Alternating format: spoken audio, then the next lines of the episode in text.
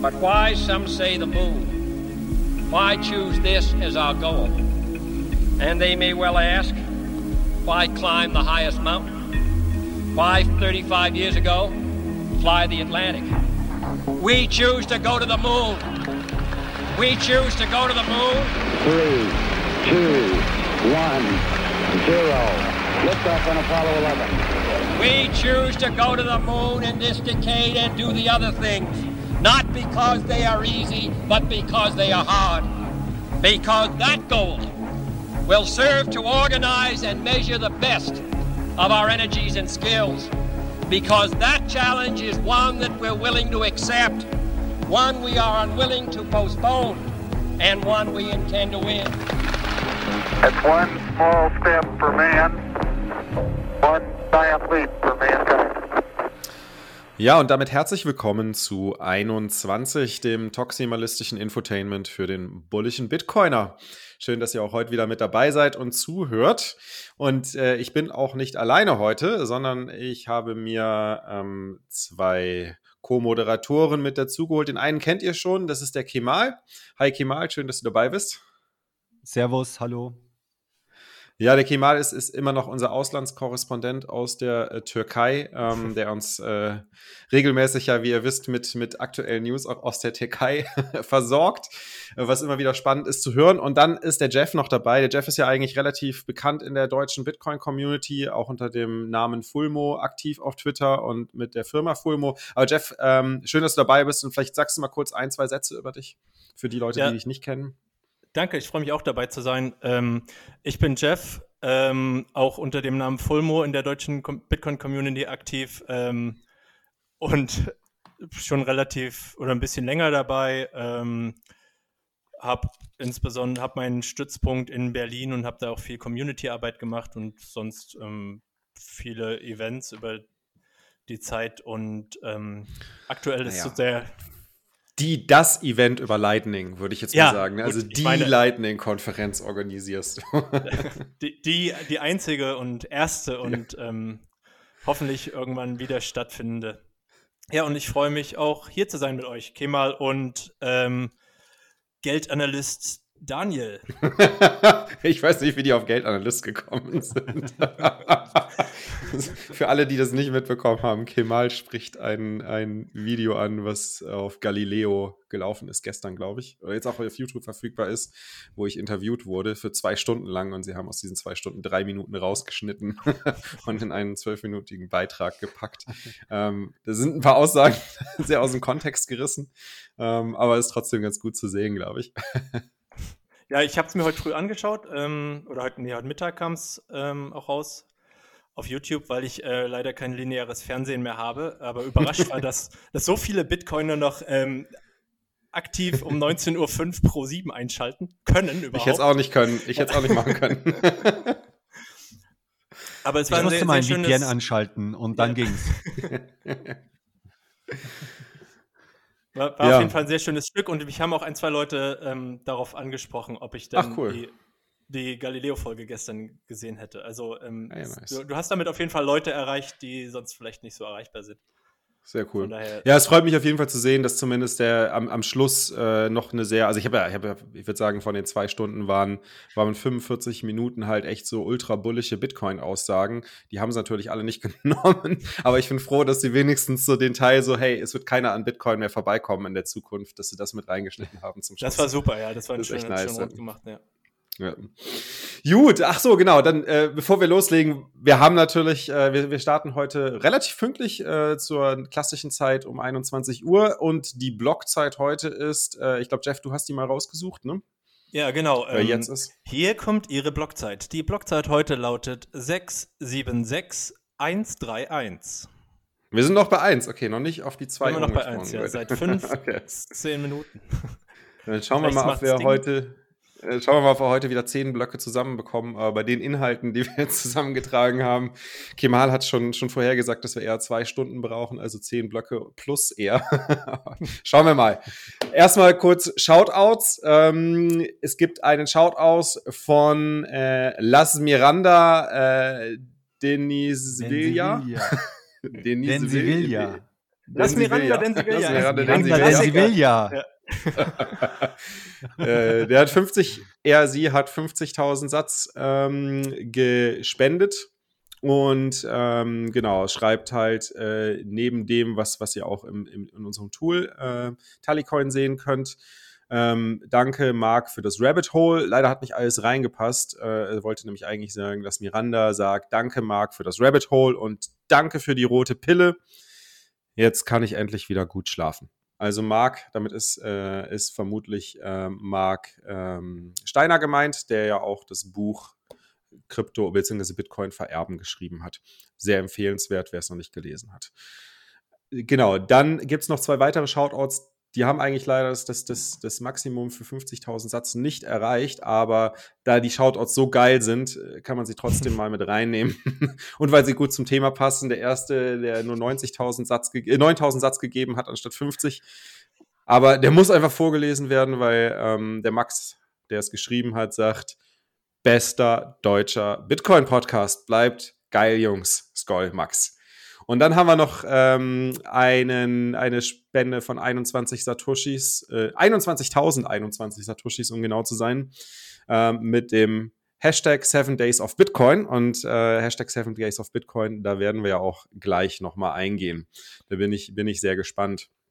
Genau, ansonsten kurze News aus der letzten Folge. Ihr habt es ja mitbekommen, wir haben über, äh, über das Crowdfunding von dem äh, Bienenstock äh, gesprochen. Ähm, da auch vielen, vielen Dank an die Community. Das Crowdfunding war innerhalb kürzester Zeit, nachdem die Folge online war, abgeschlossen. Also sehr geil, dass wir jetzt hier unsere Bitcoin, unsere Bitcoin-Bienenkolonie oder Bitcoin-finanzierte Bienenkolonie am Start haben. da werden wir wahrscheinlich auch demnächst nochmal öfters drüber berichten.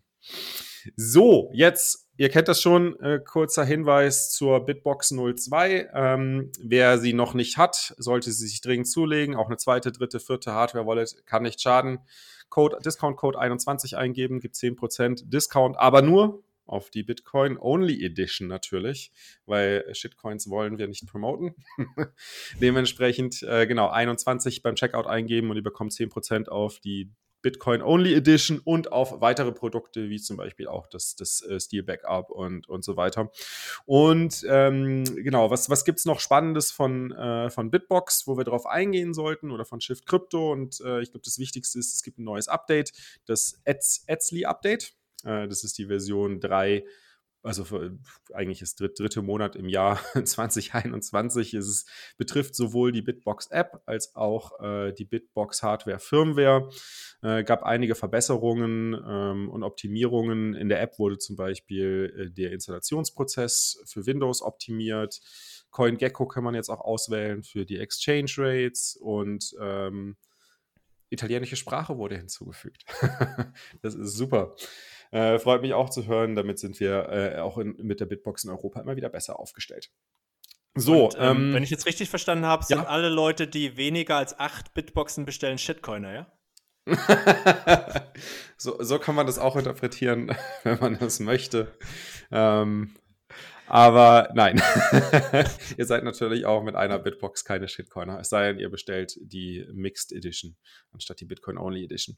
Genau, noch ein wichtiger Hinweis, äh, was, was, äh, was Wer, wer, sich tiefer mit dem Thema Bitbox 02 beschäftigen möchte, wir haben ja eine ganze Folge aufgenommen, Interviewfolge mit dem Stadikus, der sehr aktiv in der Community die Bitbox vertritt und auch ähm, äh, intern äh, sehr viel bei der Bitbox voranbringt, unter anderem auch unsere Partnerschaft managt. Der hat uns schon sehr viele Fragen beantworten können, auch Community-Fragen.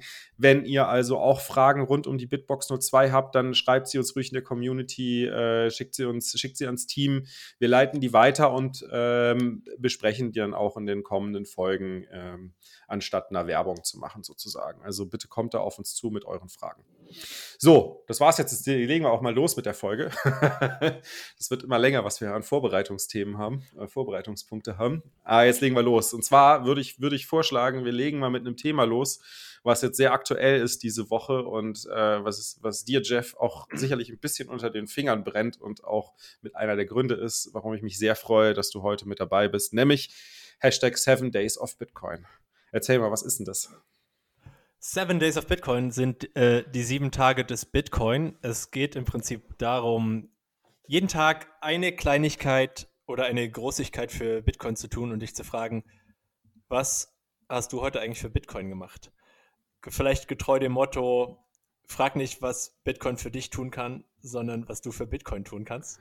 Ähm, und im Endeffekt, es klingt jetzt ein bisschen nach Wettbewerb, aber eigentlich ist es so ein bisschen die eine, ähm, eine Herausforderung an jeden, sich noch mal ein bisschen intensiver mit einer Sache zu beschäftigen, die jetzt vielleicht lange auf dem Tisch lag oder wo man irgendwie so noch einen Tab offen hatte und das irgendwann mal machen wollte und jetzt doch vielleicht mal diesen Tab aufzumachen und den Artikel mal zu lesen. Viel besser natürlich noch was zu schreiben, also selbst auch produktiv oder kreativ zu werden, mal einen Bug-Report ähm, auf GitHub einzustellen oder ähm, ja, es gibt da ganz viele verschiedene äh, Einfach mal Sets stacken. Ja, einfach mal. Ja, das geht auch.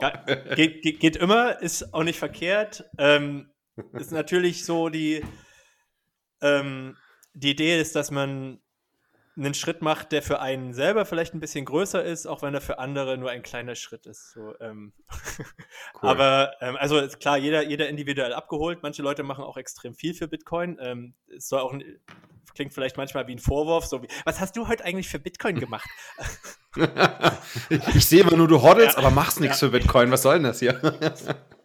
ja, aber ich wollte das, äh, dachte mir, so können wir ja wieder ein bisschen anstoßen, einfach mal was kommt. Das, das ist so ein bisschen, ähm, ich glaube, ja, ich habe mal einen Tweet geschrieben vor ein paar Tagen, ähm, What have you done for Bitcoin today? Und da kamen ein paar, so ein paar Antworten. Und dann habe ich auch gesehen, der, der ähm, Alex von Frankenberg hat irgendwie so ein Zehn-Tage-Projekt mhm. gemacht, wo er zehn Tage lang nur von Bitcoin lebt. Ähm, und da hat sich das irgendwie so zusammengefügt und ich dachte mir so, das kann man vielleicht mal probieren, einfach so ein bisschen als Community-Event, ähm, um zu sehen, auch was passiert. Es sind auch schon coole Sachen dabei rumgekommen. Richtig ähm, cool, ja. So Merchant, Onboarding, Leute gehen halt so zu ihren Leuten, äh, zu ihren Bekannten und fragen, wollt ihr nicht mal hier Bitcoin akzeptieren? Und manche sagen dann halt auch einfach, ja, ähm, coole Sache, hatte ich schon öfter vorher, habe ich schon was gehört, was muss ich dazu machen? Ähm, ist, ist eine Sache, es gab ein paar, ähm, Dennis zum Beispiel hat einen äh, Blogbeitrag geschrieben zu, ähm, wie, man, wie man die Spectre Wallet an den Raspberry Blitz anschließt. Okay. Ähm, es gibt natürlich Leute, die haben dann ihren Full Node aufgesetzt. Ähm, also beispielsweise den Raspberry Blitz, den sichersten Bitcoin und Lightning Network Node auf der Welt. Mhm. ähm, Sehr gut. Thema, äh, ich glaube, ihr habt auch beide was ähm, gepostet unter dem Hashtag. Ähm, oder zumindest Kemal auf jeden Fall. Bei Daniel Kemal, ich, ich tatsächlich noch nicht. Nee, ich, ja. Ich bin, ich muss auch sagen, ich, äh, das, ist, das ist der erste Tag in dieser Sieben-Tages-Challenge, wo ich was für Bitcoin mache. Man muss man vielleicht noch sagen, von wann bis wann geht denn die Challenge eigentlich? Ach so, ja, genau. Also ähm, die sieben Tage sind jetzt ein bisschen so halb willkürlich gewählt. Es ging am Sonntag los. Also, ähm, welcher Tag war das? Ja, also ähm, 20, 21. März und geht bis mhm. Samstag bzw. Sonntag äh, quasi in Vorbereitung des Lightning Hack Sprint, der am Wochenende dann stattfinden wird. Und der Lightning Hack Sprint ist im Prinzip so eine Art Online-Hackathon, so es geht darum, ähm, im Prinzip sich thematisch mit dem Lightning Network auseinanderzusetzen, auch da wieder am besten praktische Beiträge zu leisten, sei es durch ähm, Verbesserung von bestehenden Projekten, durch eigene neue kleine Projekte und das primär natürlich äh, an, auch für Coder, aber nicht ausschließlich. Also man kann auch ähm, die klassischen Sachen machen wie bessere Dokumentation, Bug-Tracking, ähm, auch selber sich mal mit einem Thema auseinandersetzen, wie, wie funktioniert es eigentlich mit dem Node? Ähm, welche mhm. Features mhm. hat, denn, hat denn mein Node, mein Raspberry Blitz zum Beispiel? Ähm, es gibt natürlich noch andere tolle Nodes, äh, aber der Raspberry Blitz ist überhaupt der allerbeste. ähm, freie welche Lizenzen hat er und warum hat er diese Lizenzen? warum ist es wichtig, dass er diese Lizenzen hat? Zum Beispiel. Da kommen wir, kommen wir glaube ich, gleich nochmal ja, drauf zurück. Da, da, darüber kommen wir, darauf kommen wir sicher noch zu sprechen. Und das hat ja auch ein bisschen was damit zu tun, was äh, du diese Woche für Bitcoin gemacht hast. Geh mhm. mal. Genau. ähm, Be bevor wir genau, darüber und so, sprechen, so, äh, Genau, bevor wir darüber sprechen, wäre es, glaube ich, ganz, ganz interessant, auch nochmal so ein paar, paar Beispiele äh, von Leuten, die was, die was dazu geschrieben haben, auch nochmal sich anzuschauen. Ähm, und zwar, was ihr einfach machen könnt, wenn ihr, wenn ihr euch Beispiele anschauen wollt, was andere gemacht haben, nutzt die Suche nach dem Hashtag äh, Seven Days of Bitcoin auf der Twitter-Suche und ihr bekommt wirklich einen Haufen Tweets. Also ich glaube mittlerweile über 1000 Tweets mit unterschiedlichen Aktionen, die Leute gestartet haben. Und ich werde auch heute, heute werde ich auch meinen ersten Tweet mit dem Hashtag absetzen und sagen, ich habe eine 21-Folge aufgenommen. Das ist das, was ich heute für Bitcoin gemacht habe. ja, und Daniel, als du mich eingeladen hast, hast du ja auch gesagt, hier, hier ist mein Challenge an dich. Komm doch mal ja, genau. komm doch mal mit in den, in den deutschen Podcast, der am meisten Folgen produziert hat. und da hat der, hat der äh, Jeff natürlich die, die Challenge angenommen. Genau, aber ich, ich, ich finde es ich find's mega geil, äh, die Aktion, muss ich zugeben. Und ich werde auch immer ein größerer Freund von, von äh, Twitter-Hashtags. Habe ja so den, den Hashtag für mich oder die Funktionalität von Hashtags für mich entdeckt, um halt neue Bitcoiner auf Twitter zu finden. Ich gucke zum Beispiel jeden Tag mittlerweile rein, hat jemand was Neues getwittert unter dem Hashtag Ich bin Bitcoiner, äh, damit ich dem folgen kann ähm, und, und gucken, ob man da irgendwie interagieren kann, auch mit jemandem. Und äh, das ist jetzt zum Beispiel eine super Möglichkeit, diese Woche halt und den Hashtag äh, Seven Days of Bitcoin regelmäßig mal zu suchen oder sogar die Suche zu speichern, damit es im Newsfeed auftaucht äh, von den anderen, äh, die unter dem Hashtag posten. Also kann ich wirklich sehr empfehlen geile Aktion. Du kannst natürlich auch mit anderen Hashtags, ja danke, äh, Hashtags verknüpfen, zum Beispiel Ich bin Bitcoiner. Ähm, ja. die, ich wollte nochmal, der Ich bin Bitcoiner ist ja auch ganz gut angekommen. Ne? Ich, äh, hat es in die Mainstream-Medien geschafft. Ich erinnere mich, glaube ich, an bisschen, Radio ja. 1 hat es gebracht. Mhm. Gab es da noch mehr Leute, die das auf oder nee, sonst Mainstream-Medien glaube ich nicht, aber so ein paar größere YouTuber, ein, zwei haben es glaube ja. ich aufgeschnappt. Ähm, Genau, das, das war es soweit. Ähm, ich meine, der, der war halt einen Tag lang, war der, war der, glaube ich, für ein paar Stunden lang trending, ähm, ja. Nummer 1 trending. Das hat gereicht. relativ schnell losgelegt hat und das hat natürlich für die Aufmerksamkeit gereicht.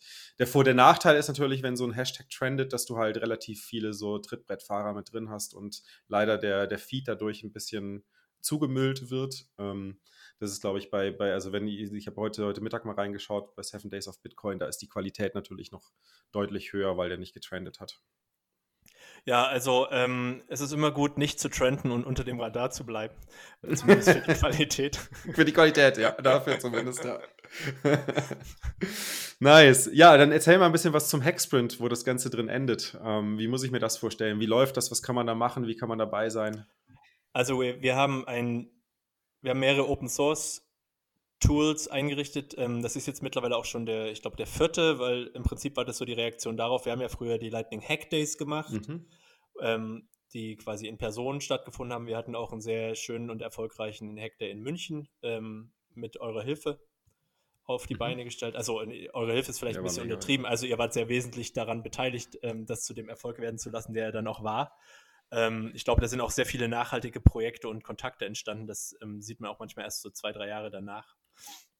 Ähm, und ähm, das ist dann, haben wir dann versucht, oder wir versuchen das, und das hat auch bisher auch gut geklappt, das ähm, als Online-Format so ein bisschen weiterzuentwickeln, weil ja so ähm, Treffen in Persona gerade ein bisschen komplizierter mhm. sind. und genau, und also es gibt ein Wiki, da werden die Sachen gesammelt, wiki.fulmo.org.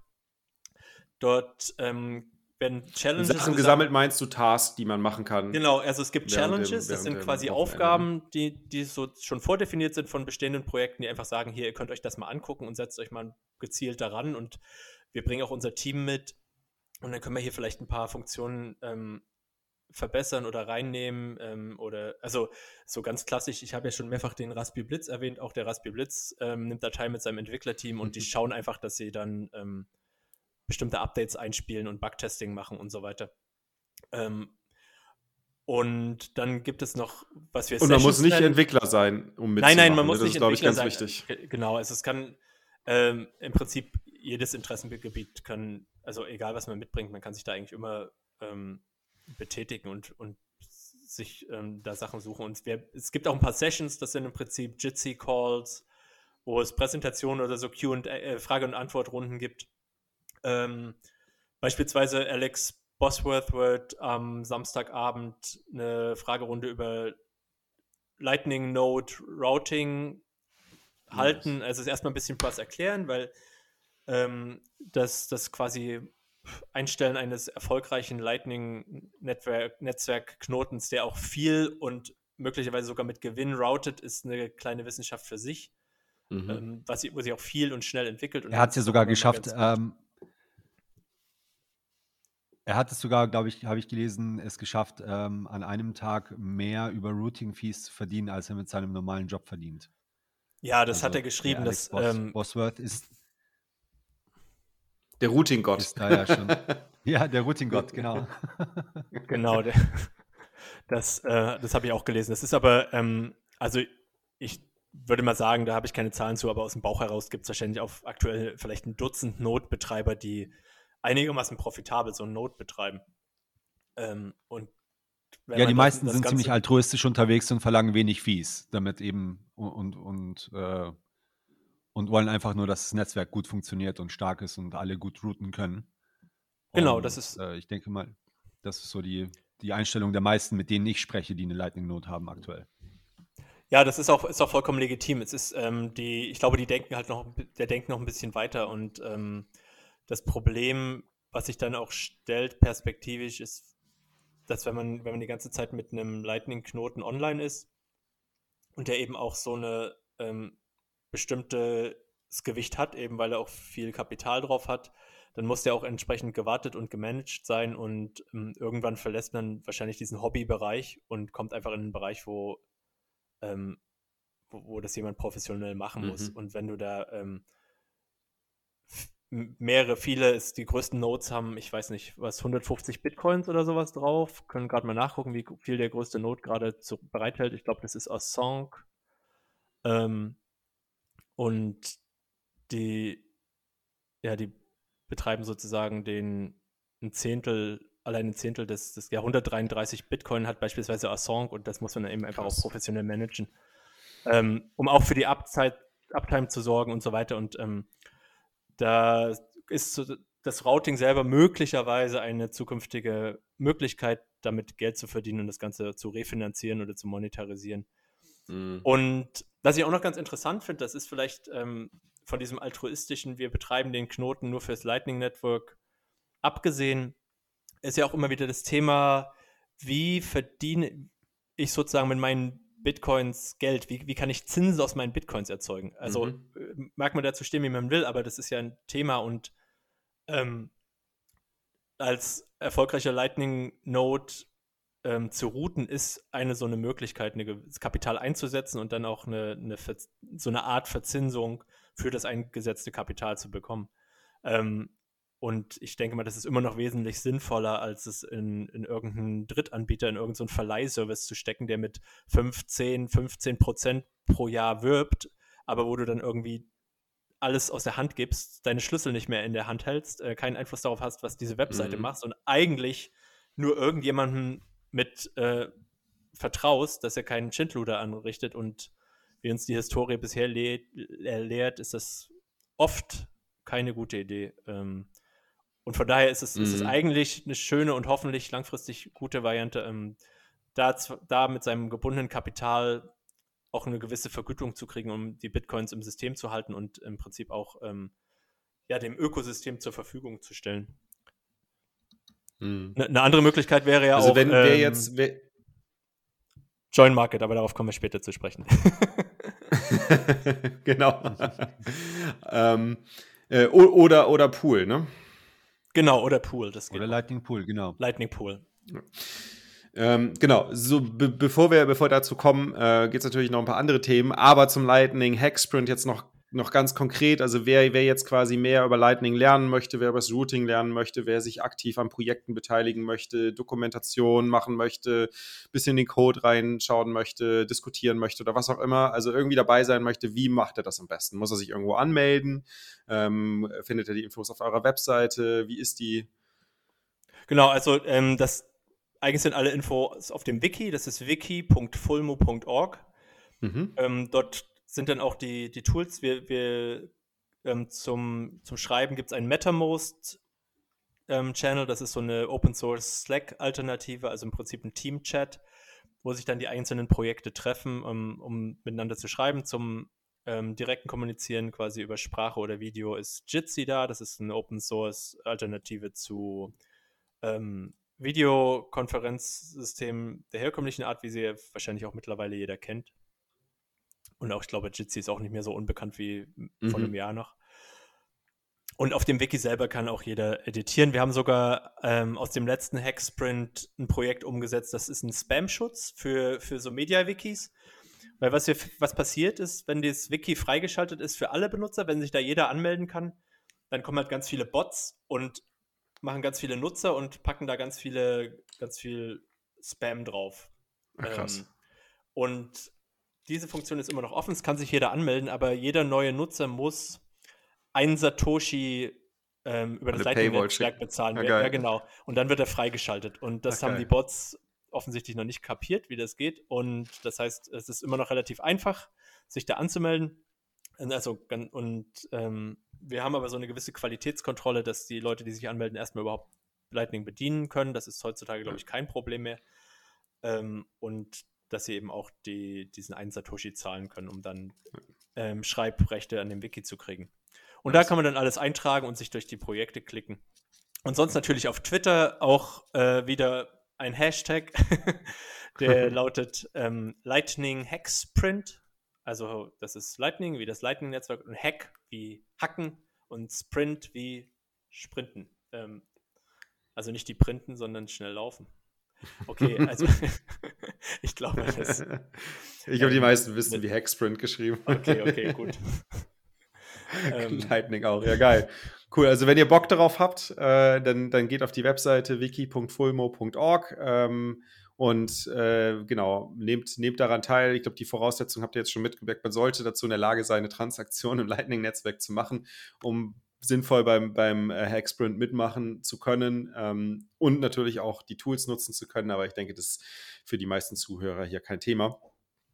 Ähm, cool, ja, nice. Bevor wir jetzt zum, zum, zum nächsten äh, Thema kommen, was Kemal auch ein bisschen unter den Fingern brennt, nämlich Open Source, machen wir einen kleinen Abstecher zu Elon Musk, würde ich sagen. Der ist mir nämlich gestern, nee, vorgestern war es, glaube ich, ist mir aufgefallen, da hat Anthony Scaramucci, das ist der Geschäftsführer von Skybridge ähm, Capital, also einer der, der, der, äh, der Hedgefonds, die sehr Bitcoin-maximalistisch angehaucht sind. Wobei jetzt maximalistisch bin ich ein bisschen vorsichtig, weil ich habe noch ein anderes Interview mit ihm gesehen, wo er darüber spricht, halt bald auch Ethereum-Produkte anzubieten und wohl viel auch von Ethereum hält. Argumente waren mir nicht so ganz, ganz äh, einleuchtend von dem, was er da als Hintergrund erklärt hat, aber gut, muss jeder für sich selbst wissen. Aber auf jeden Fall hat er getwittert, ähm, dass Elon Musk 5 Milliarden US-Dollar in Bitcoin jetzt besitzt.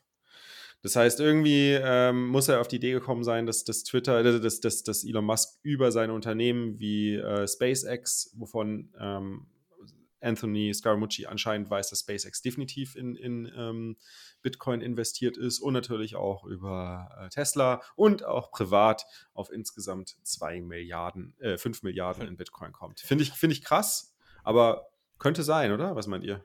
Ja, ich weiß nicht, wieso sollte Satoshi Nakamoto noch mehr Bitcoin kaufen? hey, ich habe gesagt, ich habe das früher geglaubt, nicht heute. das war auch wieder so eine Aussage Aber aus den Aufzeichnungen, völlig aus dem Zusammenhang gegriffen. dass er 5 Milliarden in Bitcoin besitzt, ähm, also jetzt mit SpaceX und Tesla und seinen privaten Bitcoins zusammengenommen? Oder wie meint er das? Mm, ja, so habe ich das, so habe ich das aus dem Tweet verstanden. Ja. Ich meine, Michael Saylor hat ja das ähnlich gemacht. Er hat ja, bevor er MicroStrategy irgendwie mit Bitcoin vollgepumpt hat, hat er ja selber sich die Taschen bzw. Mhm. Wallets voll gemacht. Äh, wie es halt jeder machen würde wahrscheinlich, bevor er weiß, wenn er weiß, dass eine, dass eine publicly traded Company da äh, voll in den Topf äh, reinhaut. ähm, aber ja, dann besitzt ja. er sie ja nicht selbst, sondern Mai, vielleicht, kann sein. Könnte sein, ne? Vielleicht ist er auch Satoshi Also auf jeden Fall schon eine ordentliche Menge und ich, ich finde, ich find, Anthony äh, lehnt sich da ganz schön weit aus dem Fenster raus, äh, dass er sich da so sicher ist, dass es so viel ist, aber schauen wir mal. Ähm, ist auf jeden Fall schön zu sehen, dass, dass äh, Elon Musk ja auch ökonomisch ähm, relevant, deutlich relevant investiert ist. und mal, es mal wieder zeigt, dass das halt sein, sein ganzes äh, Shitcoin-Getwittere eher zu vernachlässigen ist, weil das, was nachher zählt, sind nicht die Worte, sondern die Taten. Und ähm, die Taten zeigen hier, auch wenn die Worte was anderes bei, bei Elon sagen, die Taten zeigen hier ganz klar auf Bitcoin. Und ja, nicht nur Fall. in Form von Investment, nicht nur in Form von Investment, sondern äh, auch was, was sonst noch bei Tesla passiert. Ähm, da passiert nämlich noch deutlich mehr, ne, Jeff? Ja, genau. Ähm, Tesla akzeptiert in den USA seit heute Bitcoin für Tesla-Bestellungen.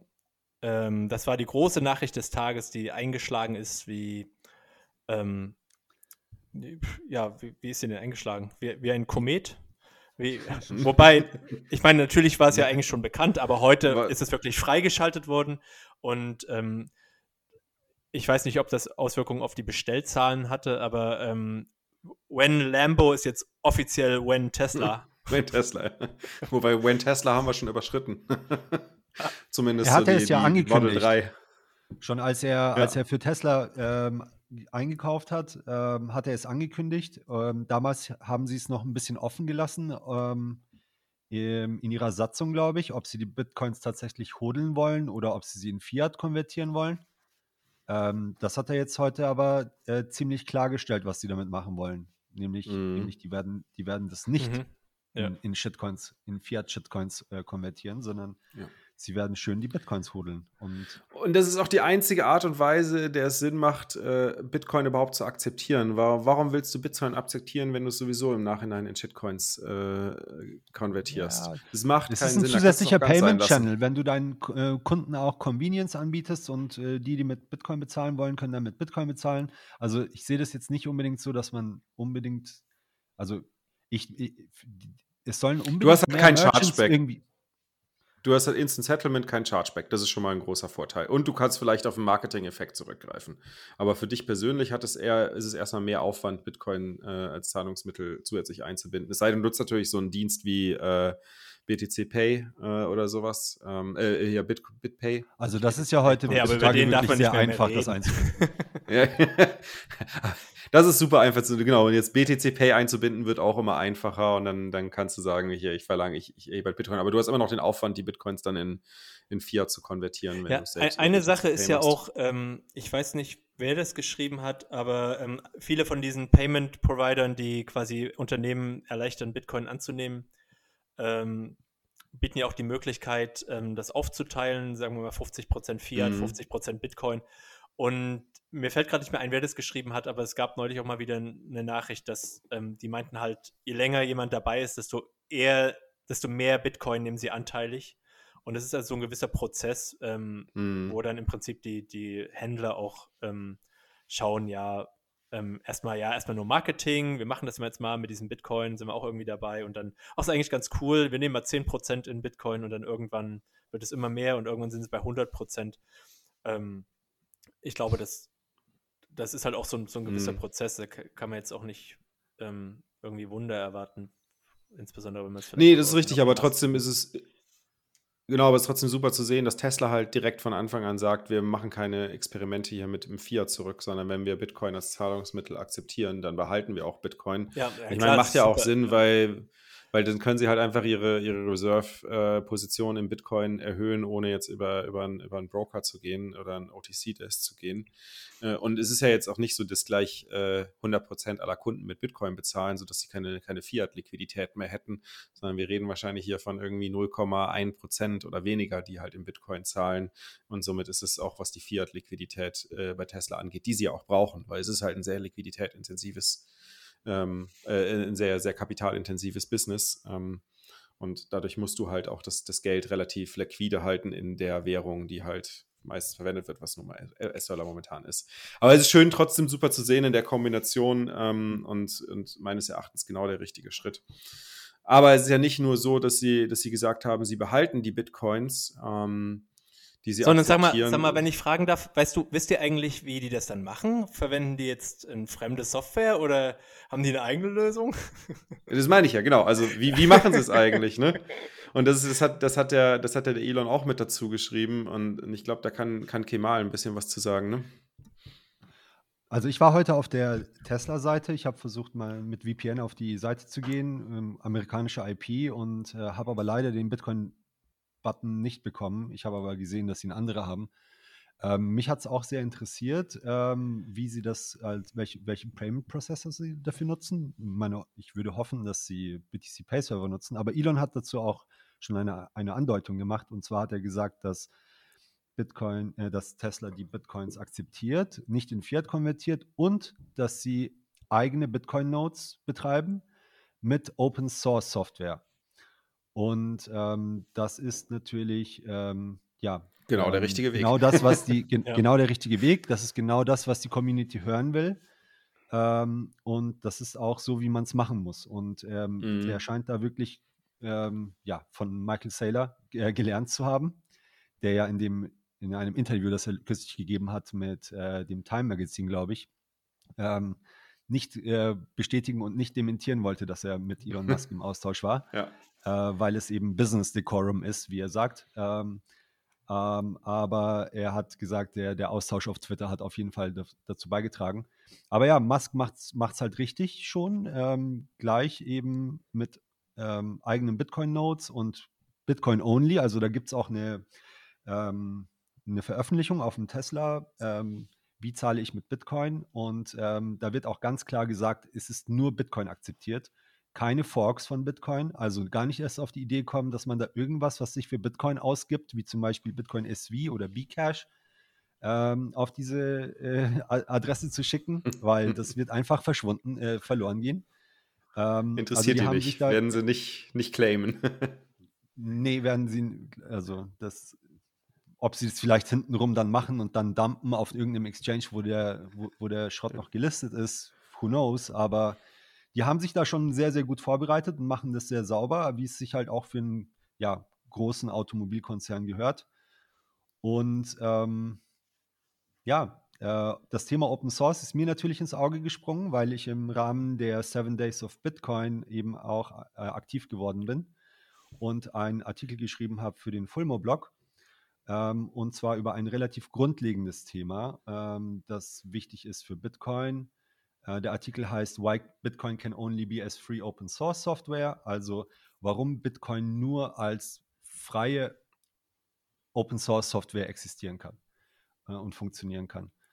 Der ist und, auf Englisch, äh, ne? Der ist auf Englisch. Ähm, vielleicht findet sich ja jemand in der 21 Community, der das übersetzen möchte. Ich denke, das ist äh, ein, ein, wichtiges Thema, ähm, nicht nur weil ich es mhm. geschrieben habe. Ich denke, äh, ich kann auch darlegen, äh, warum es wichtig ist. Ähm, also Bitcoin ist ja Open Source Software und äh, Satoshi hat das ja auch in seinen ähm, Mails an die Cryptography Mailing List und auch im Forum des, der P2P Foundation, als er Bitcoin 2009 ähm, angekündigt hat, ähm, ähm, so bezeichnet. Also er hat gesagt, I've developed a new open source P2P eCash system called Bitcoin. Das hat er geschrieben äh, im P2P äh, Foundation Forum.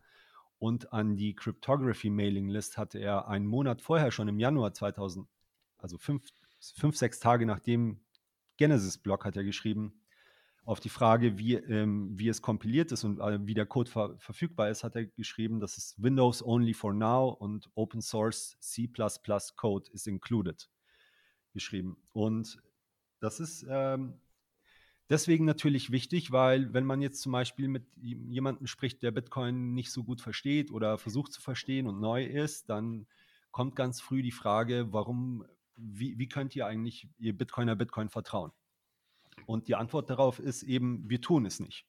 So, mhm. Wir vertrauen Bitcoin nicht, sondern wir müssen es auch nicht. Und der Grund dafür ist eben, dass der Quellcode von Bitcoin eben für jedermann überprüfbar äh, verifizierbar ähm, ähm, offen ist und eben nicht wie bei einer Closed Source Software ähm, irgendwie verschlüsselt oder versteckt oder nur oder geheim oder nur für eine kleine Gruppe von Entwicklern zugänglich. Ja, weil mm. man mhm. meint, es müsste man irgendwie als Betriebsgeheimnis äh, schützen, um sich im Wettbewerb äh, gegen die Konkurrenz zu behaupten. Sondern es ist eben nicht so, es ist Open Source. Und ähm, jetzt ist das natürlich ähm, insofern auch wichtig, ähm, Also nicht nur, damit man es verifizieren kann. Und Open Source bedeutet auch eben nicht nur, dass der Quellcode offen ist, sondern auch, dass der Quellcode eben eine Lizenz hat, die erlaubt, dass man den Code modifiziert und den modifizierten Code auch weiter ver verbreitet. Ja, also ähm, jeder glaub, kann das ist, das ist wahrscheinlich vielen auch gar nicht so, ein, so, ein, so, ein, so, so bewusst, dass es da unterschiedliche äh, Open Source Lizenzen gibt und äh, dass die auch teilweise mit, mit, Restriktionen verbunden sind, was man machen darf und was nicht machen darf. Ähm, da, da, gehst du im Artikel, glaube ich, auch drauf ein, ne?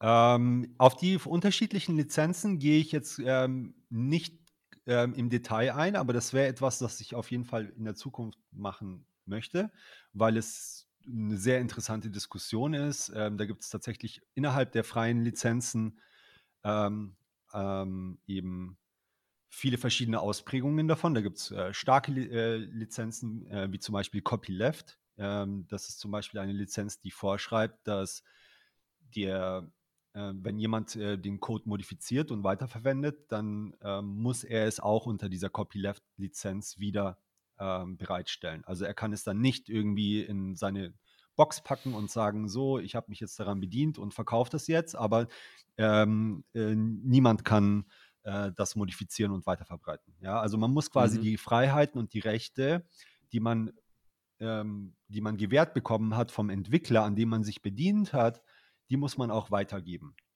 Das ist, solche Lizenzen nennt man eben starke Freilizenzen. Äh, sie sind eigentlich auch ein bisschen restriktiver als die, als die ja, schwachen freien Lizenzen. Äh, bei den schwachen freien Lizenzen gibt es so eine Vorgabe nicht. Ähm, man kann einfach ähm, ma damit machen, was man will. Also man könnte es auch jetzt ähm, proprietär äh, verpacken und, und kommerziell nutzen. Also man kann es grundsätzlich immer kommerziell nutzen, weil frei bedeutet eben, man kann damit eigentlich machen, was man will. Ähm, und äh, es geht hier eben um die Rechte. Und ähm, der Grund, warum ich eben jetzt auf dieses Thema gestoßen bin, ist, weil mir aufgefallen ist, ähm, dass es eben einige Node-Packages gibt. Also Node-Packages, so wie den Raspberry Blitz zum Beispiel, ähm, die es eben für den User einfach machen, ähm, Bitcoin Core und Lightning und die ganzen Tools ähm, auf einem ja, dezidierten Hardware oder auf einem Hardware-Device wie einem Raspberry Pi eben laufen zu lassen mhm. zu Hause. Ähm, und äh, da, da gibt es jetzt welche, die haben eben keine freien Lizenzen und ich sehe das äh, problematisch. Ähm, und der Grund dafür ist der folgende, dass eben der Bitcoin-Konsensus-Mechanismus basiert darauf, dass User frei sind in ihrer Wahl der Software, die sie auf ihrem Computer laufen lassen. Mhm. Und diese Freiheit ähm, um diese Freiheit zu haben, ähm, muss die Software nicht nur Quellcode offen sein, sondern der User muss auch die Freiheit haben, diesen Code zu verändern und den veränderten Code dann eben weiter zu verbreiten. Warum ist das so? nicht alle User sind fähig, technisch fähig, eben jetzt Bitcoin Core zu verändern oder, oder, die, oder die Software vom Raspberry Blitz zu verändern. Und sie sind eben an, angewiesen auf Entwickler, dass sie das für sie machen.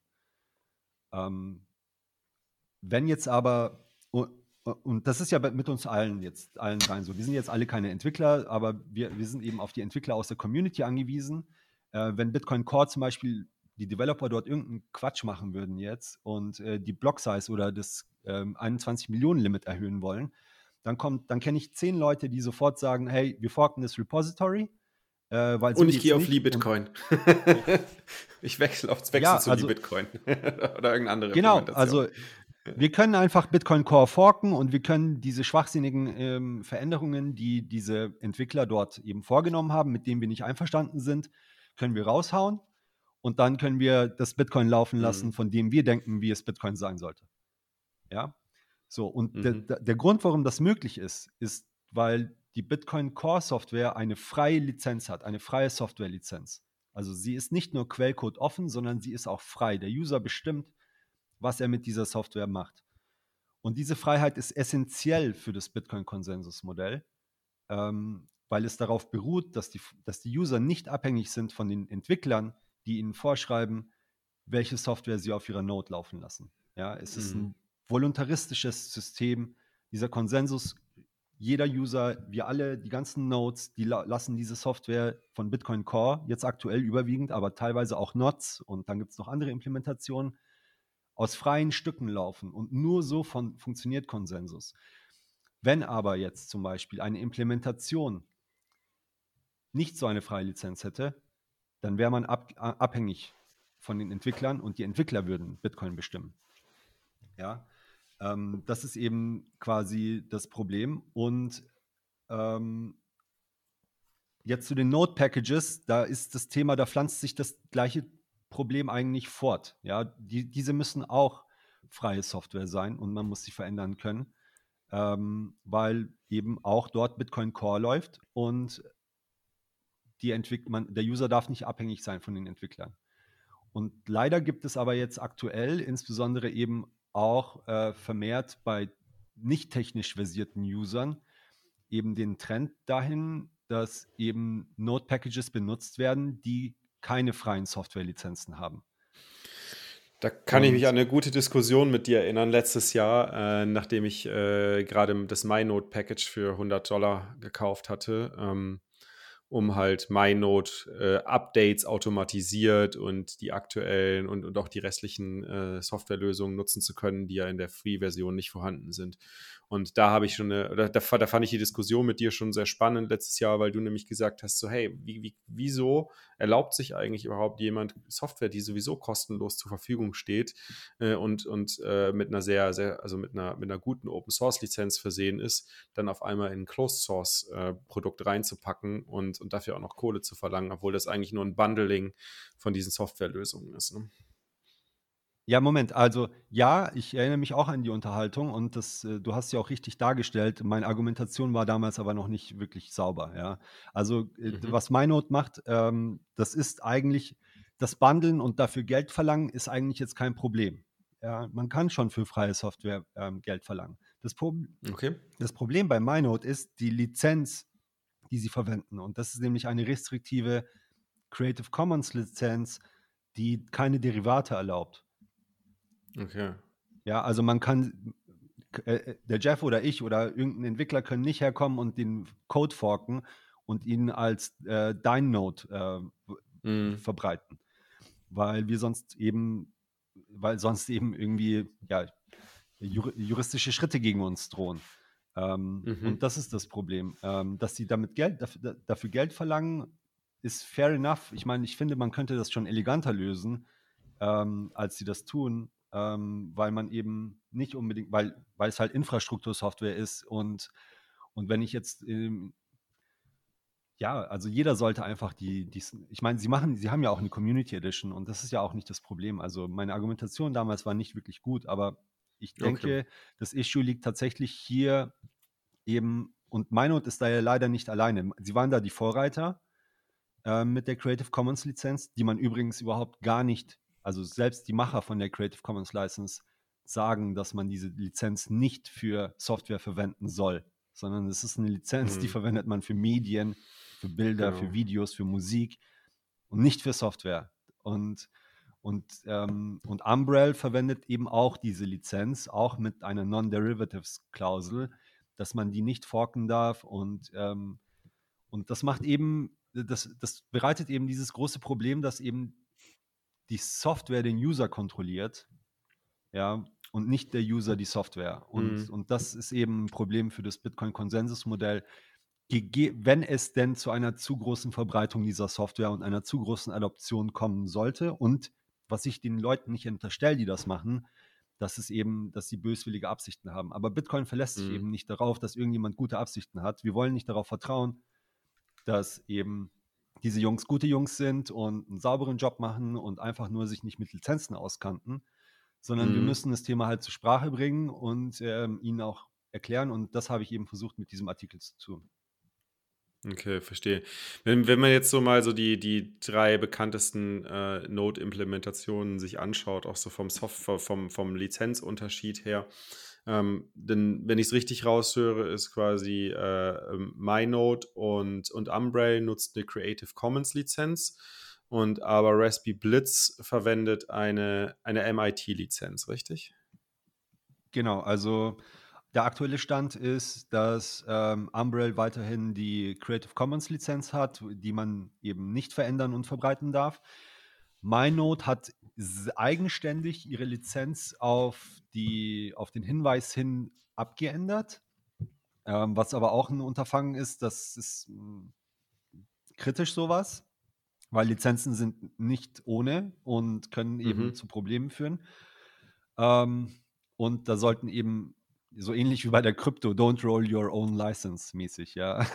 don't roll your own crypto, don't roll your own license. Ähm, das mhm. haben die mhm. aber versucht ähm, und ähm, es gibt eben diese vier Freiheiten, ähm, die eben ähm, freie Software als freie Software ähm, quasi ähm, definieren. das ist so definiert. genau, also die vier Freiheiten sind eben die vier wesentlichen Freiheiten für freie Software sind, ähm, die die Nutzer besitzen, ist das Programm auszuführen, mhm. den Quellcode untersuchen und abzuändern, äh, exakte Kopien redistribuieren und aber auch modifizierte Varianten distribuieren. Und wenn man okay. diese vier Freiheiten nicht hat, dann ist die Software nicht frei, dann kontrolliert die Software den Nutzer und nicht andersrum, so wie es sein sollte. Und ähm, ja, ähm, Jetzt muss man vielleicht mal ein bisschen unterscheiden zwischen den äh, zwischen einer Bitcoin Core, also zwischen einer Bitcoin-Implementation und äh, einer Lightning-Implementation und äh, weiteren Open Source Tools, die man sich bei sich auf dem Rechner installieren kann oder auf dem, äh, beim, beim Node installieren kann und quasi diesen Node Packages. Was ja eigentlich, also wenn ich es richtig verstehe, was die Node Packages ja ausmacht, ist, dass sie die ganze zur Verfügung stehenden Softwarelösungen, die Open Source Softwarelösungen, die mit einer guten Open Source Lizenz daherkommen, quasi sozusagen ähm, als, als One-Install-Package zusammenfassen, sodass es für Nutzer wie mich einfach ist, so ein Node aufzusetzen und dass ich jetzt mich mit der Linux-Konsole gut auskennen muss und dann im Idealfall auch ein, ein Web-Interface für die Administration des Nodes zur Verfügung stellen, wo man dann Software aktivieren, deaktivieren, administrieren, in die Software reingucken kann und so weiter. Und das haben ja MyNote und Umbrel ähm, mit, mit äh, ihren restriktiven Open Source ähm, Lizenzen sozusagen umgesetzt. Und ähm, es ist eben keine Open Source Lizenz. Ja, okay, mit, mit, den, mit den restriktiven Lizenzen äh, umgesetzt. Aber die, die Software an sich, die installiert wird, die bleibt ja weiter in Open Source, die bleibt also unangetastet. Sondern das, was halt eigentlich restriktiv ist, ist der Aspekt der, des Bundlings, äh, also der, der automatischen Installation und, und Maintenance, ähm, sowie halt und Updates und so weiter und dann halt das Interface, um das zu administrieren. Das ist ja meistens der Teil, der dann Closed Source oder restriktive Source haben.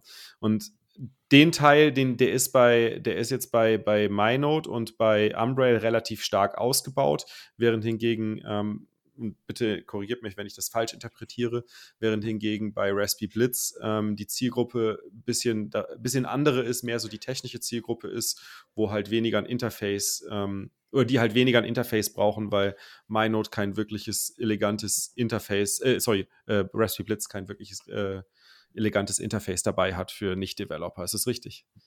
Das würde ich so nicht sagen, ehrlich gesagt. Okay. Also ich denke, ich denke, dass der Raspberry Blitz einfach eben ein, ähm, eine Vorgehensweise hat, die eben ähm, ja ähnlich wie Bitcoin einfach die Sicherheit voranstellt und eben Sachen entsprechend priorisiert hat und natürlich auch ähm, am Anfang waren es natürlich die Bastler. Ja, da hat äh, 2017 hat der, hat der Stadikus den Raspberry Bolt gebaut ähm, und da, da war noch nichts mit irgendwie ähm, Mac-Usern, äh, die irgendwie auch mal eine Note laufen lassen. Das, da, da kommt der Raspberry Blitz halt her. Ähm, und mhm. darauf baut er aber auf und, und vergisst aber eben nicht, da, dass eben die wichtigen elementaren Grundlagen, die eben wichtig ist, sind dafür, wenn man einen Node ähm, ja, betreibt. Ähm, und das Thema Web UI, ähm, User Interface, das ist ähm, auf, dem, auf der Roadmap und ich glaube, das wird auch relativ bald kommen, ähm, wenn ich das äh, aus dem GitHub richtig deute. Ähm, aber ähm, ich würde jetzt nicht sagen, dass Raspberry Blitz irgendwie per se irgendwie für die technischeren User ist. Vielleicht ist das aktuell noch so, weil sie keine Web-UI haben. Mhm. Aber ähm, perspektivisch, glaube ich, wollen, ähm, will sich das Projekt jetzt nicht irgendwie nur auf die ähm, ja, Command-Line-Interface-Gladiatoren äh, irgendwie beschränken, sondern es, äh, es ist eben ähm, schon ein, das Projekt, das eben den Sicherheitsfokus am allermeisten hat. Sie nutzen keine, mhm. keinen Docker bei der Installation, sondern es ist alles geskriptet. Ähm, und auch irgendwie weitere Bibliotheken, die irgendwie bei den anderen ja, leichtfertig verwendet werden, sind dort eben tabu. Und ähm, das hat schon alles seine Gründe. Und das macht man jetzt nicht unbedingt, weil man irgendwie ähm, nur die technischen Leute irgendwie äh, als Zielgruppe haben möchte. Mhm. Was, wie, wie, muss ich mir das vorstellen, Jeff, ähm, wenn man, wenn man so, ein, äh, so eine Full-Node-Implementation baut? Äh, habt, ihr, habt ihr eine Zielgruppe im, im Blick oder ähm, ähm, ist, es, ist es eher egal? Und wenn ihr jetzt ein Interface baut, äh, was, was macht ihr anders als die anderen Implementationen? Oder was werdet ihr anders machen als die anderen Implementationen? Ähm, also jetzt der, der Raspberry Blitz ist ja quasi auch im Kern ein Open Source Projekt. Das heißt, ähm, es gibt ein, so, also zwei, drei sehr aktive Entwickler, Hauptentwickler. Ähm, wir quasi als Fulmo ähm, sind da, ähm, also wir unterstützen das, im, aber wir entwickeln das ja in dem Sinne nicht aktiv mit, sondern das machen die Entwickler.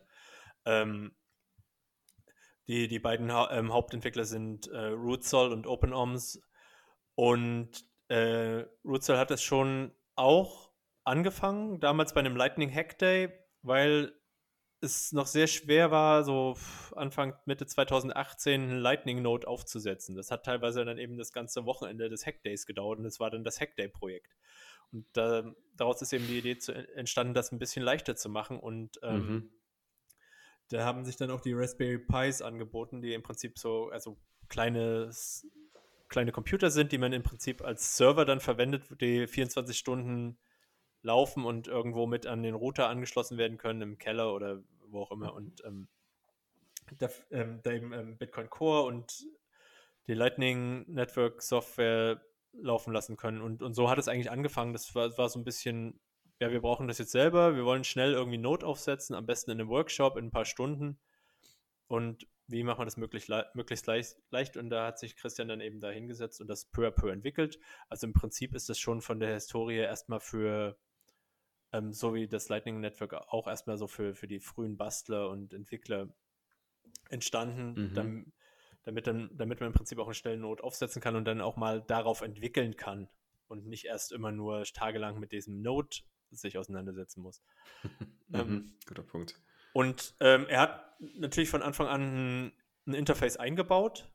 Also ich, es sieht, es sieht ein bisschen dossiger aus. Also es ist halt, ähm, ist halt so ein ASCII, äh, schön gebasteltes ähm, ASCII GUI Terminal? sozusagen. Die, oh, bitte? Ein Terminal, ja. Genau, im, im Terminal, aber du, um dich einzuloggen, brauchst du, brauchst du zwei Befehle. Das ist jetzt, also du, du das war's dann. Und dann bist du im, in der grafischen Oberfläche, die du mit äh, Hoch- und Runtertasten bedienen kannst. Und ich glaube sogar äh, im Terminal geht ja auch die Maus, ja. Äh, ja. Bei jetzt Mac oder Linux oder wie auch immer. Ähm, Windows weiß ich nicht. Die und dann hast du auch dieses Interface. Das ist natürlich, ähm, hat mir so ein bisschen mehr den Charme der 90er. Also es hat schon sowas, sowas Frühes und ähm, ich weiß nicht, äh, also wenn man, wenn man noch DOS, wenn man, ich bin noch mit DOS aufgewachsen, ich finde das jetzt ähm, eher so ein bisschen retromäßig, aber es ist auf jeden Fall okay. So, so ich weiß nicht, Norton Commander Zeiten, wenn man klickt hoch und runter, um sich dadurch seine Dateien zu suchen, so ein bisschen, was hat das? Ähm, also es ist jetzt nicht iPhone sexy, aber ähm, es ist auf jeden Fall gut benutzbar und ähm, hat alle Funktionalitäten, die man braucht. Äh, ist jetzt nicht so, dass wenn da, äh, dass, da irgendwelche Leute dran scheitern. Ähm, und ja, aber dadurch, dass sich auch der Markt vergrößert und die Anforderungen natürlich auch ähm, zeitgemäß in bestimmte Richtungen gehen. Ist natürlich auch der Anspruch, wenn man jetzt tausende von Nodes ähm, an den Start bringen will und um Bitcoin weiter zu dezentralisieren und das Lightning-Netzwerk voranzubringen, dass ähm, dann muss eben die, die, der Nutzerkreis erweitert werden und irgendwann sind, ist halt der Nutzerkreis der, der Hardcore-Developer, Power-User, Early Adapter erschöpft und man muss sich nächst, neue ähm, Zielgruppen erschließen. Und ähm, da kommen eben die Web-Oberflächen ins Spiel. Und ähm, das ist jetzt, ist jetzt halt eben auch wegen dieser Diskussion ähm, wieder stärker in den Fokus gerückt. Es gibt halt ganz viele Punkte. Ähm, gerade die Sicherheit, die du angesprochen hast, Kemal, ähm, ist, ist immer wichtig, dass es halt einfach auch alles auf Herz und Nieren geprüft ist, wo dann mhm. auch jedes Mal Dutzende von Entwicklern draufschauen. Ähm, es gibt äh, bei den ganzen Apps, die eingespielt werden, ähm, auch ständig neue Updates und das wird, muss dann in dem Fall alles wieder eingepflegt werden. Das ist der, der Vor- und der Nachteil. Also der Vorteil ist, dass es natürlich dann wieder viele Augen draufschauen. Der Nachteil ist, dass es eben nicht so schnell ähm, und äh, einfach geht, wie wenn man einfach nur so ein Docker-Image hat, was man im Prinzip dann nur ähm, ranpackt und dann, dann läuft das. Ähm, es, es sind, ist wie immer, sind das so Abwägungen zwischen Sicherheit und Komfort und äh, da würde ich sagen, ist ähm, genau, also die okay. ich habe ich hab noch keine Beschwerden gehört von, von Raspberry Blitz. Also wenn man einmal den vielleicht ist es ein bisschen schwieriger, diesen, diesen ersten Schritt zu wagen, weil es, wenn man es sieht als Screenshot, alles so ein bisschen noch ein bisschen technischer aussieht. Aber ähm, wenn man sich jetzt mit dem Lightning Network beschäftigt, dann ist das halt einfach auch der Stand, würde ich mal sagen. Und es ist noch nicht so schön und One-Click-mäßig, dass man und man sollte Stimmt vielleicht auch das ein bisschen durchdringen und ähm, ja. Die, die, Informationen werden auf dem Raspberry Blitz alle angezeigt und wiedergegeben und das mag auf den ersten Blick äh, ähm, erdrückend wirken, aber ich glaube, es wirkt auch auf den ersten Blick erdrückend, wenn man auch auf mempool.space geht und sich das anschaut. das stimmt. Also, ja. oh, oh, okay. Wo kriege ich jetzt meine Blockzeit her? ähm, obwohl Mempool Space meines Erachtens aktuell Schon auch die, einer der besseren die, und übersichtlichen der, ist, ja. Der beste, der beste ähm, Blockchain Explorer überhaupt ähm, am Markt derzeit ist und, und die da wieder auch viel reingebracht haben, weil die vorher einfach grauslich waren und mhm. ähm, und ich meine, die haben auch neue Funktionalitäten reingebracht. Äh, genau, also das ist so, so denke ich mal, mit der Zielgruppe und ähm, da aber ich denke mal, Konkurrenz belebt das Geschäft und ähm, diese freie Lizenz äh, sehen halt viele auch als Software, äh, als Vorteil für, für den Raspberry Blitz. Ähm, aber so kann man sich das, glaube ich, zusammen und äh, sammeln, das, das was, was, worauf, was, wichtig ist und was nicht.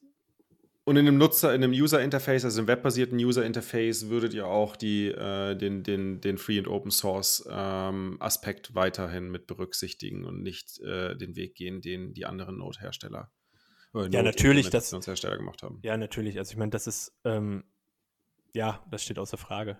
Und ich denke auch, dass das wird auch, ähm, wahrscheinlich gehen wir das beim Hacksprint nochmal an, ähm, dass das dann auch ausgelegt, ähm, das Projekt sozusagen koordiniert wird und geschaut wird, wie, wie geht das jetzt nice. weiter, ähm, um das möglichst ähm, dann in die Entwicklung und auf den Weg zu bringen. Und weil da braucht man sicher, da brauchen wir wahrscheinlich nochmal noch mal einen neuen zusätzlichen Entwickler, der noch ein bisschen mehr Zeit reinsteckt. Ähm, oder vielleicht meldet sich auch äh, ein, zwei Leute aus der Community, die das vorantreiben wollen. Genau, also wenn ihr es gerade hört und äh, Bock habt auf Open Source Entwicklung und äh, vor allem auch sehr viel Erfahrung im, im Web Development hat, habt ihr schon, habt ihr schon ein Framework, was ihr verwenden wollt, React, Vue oder sonst irgendwas? Oder ähm, es ist als Milestone, es ist auf Mil als Milestone auf GitHub eingestellt. Ähm, der, der aktuelle soll in die 1.8er Version, also in die ähm, jetzt kommt zum Hexprint kommt der Release-Candidate für die 1.7er, also mit den nächsten großen Updates für Bitcoin Core und LND und so weiter. Das wird dann quasi alles auf den tagesaktuellen Stand gebracht. Mhm. Und in der 1.8er Version ähm, soll dann auch dieses Web-GUI angegangen werden. Ähm, wen das interessiert, würde ich einfach sagen, schaut mal auf dem GitHub-Repository vom Raspberry Blitz nach. Super da sind, stehen alle Details und da kann man auch direkt anknüpfen. Sehr cool. Ja, ich muss sagen, ich fand das jetzt sehr, sehr informativ, auch so die Unterschiede zwischen den Implementationen mal durchzugehen und, und wo jeweils der Fokus ist. Bei Umbra ist natürlich ganz klar der Fokus auf Usability und Ease of Use. Bei, ähm, bei euch ist halt der, also bei, bei Raspberry Blitz, ich sage mal euch, aber ja, euch ist falsch, ähm, aber bei Raspberry Blitz ist, ist der Fokus auf Security und MyNode, MyNode ist definitiv kein Fokus auf Security, das kann ich schon mal sagen, weil das Standardpasswort äh, mit dem du loslegst, ist MyNote. das ist schon mal nicht so, nicht so viel Wert auf Security gelegt. Ähm, von daher ist es eigentlich cool zu sehen, dass, dass, äh, dass man da so mal ein bisschen Überblick bekommt, äh, was, was ist der Unterschied zwischen der, den verschiedenen Varianten und, und wie, wie gehe ich bei so einer Entscheidung ähm, am besten auch vor, was ist mir wichtig.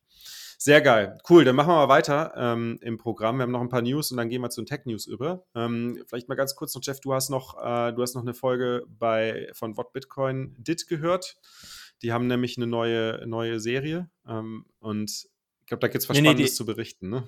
Ja, also ähm, ich glaube, das ist keine neue Serie. Das war jetzt eine so, einzelne eine Folge, Folge. Ähm, von What Bitcoin Did, aber ich fand die äh, stach besonders heraus. Ähm, die heißt nämlich Bitcoin und Space und dort wird ähm, Drew Bansal, ich weiß nicht, ob das richtig ausgesprochen wurde, ähm, interviewt, der, der eine dreiteilige Serie zu eben diesem Thema Bitcoin in Space, also Bitcoin im Weltall oder Weltraum ähm, geschrieben hat und dann darüber spricht. Ähm, und der denkt im Prinzip darüber nach, ähm, in einer hyper-bitcoinisierten Welt ähm, kann es auch ein hyper-bitcoinisiertes Weltall geben, was von den Menschen besiedelt wird.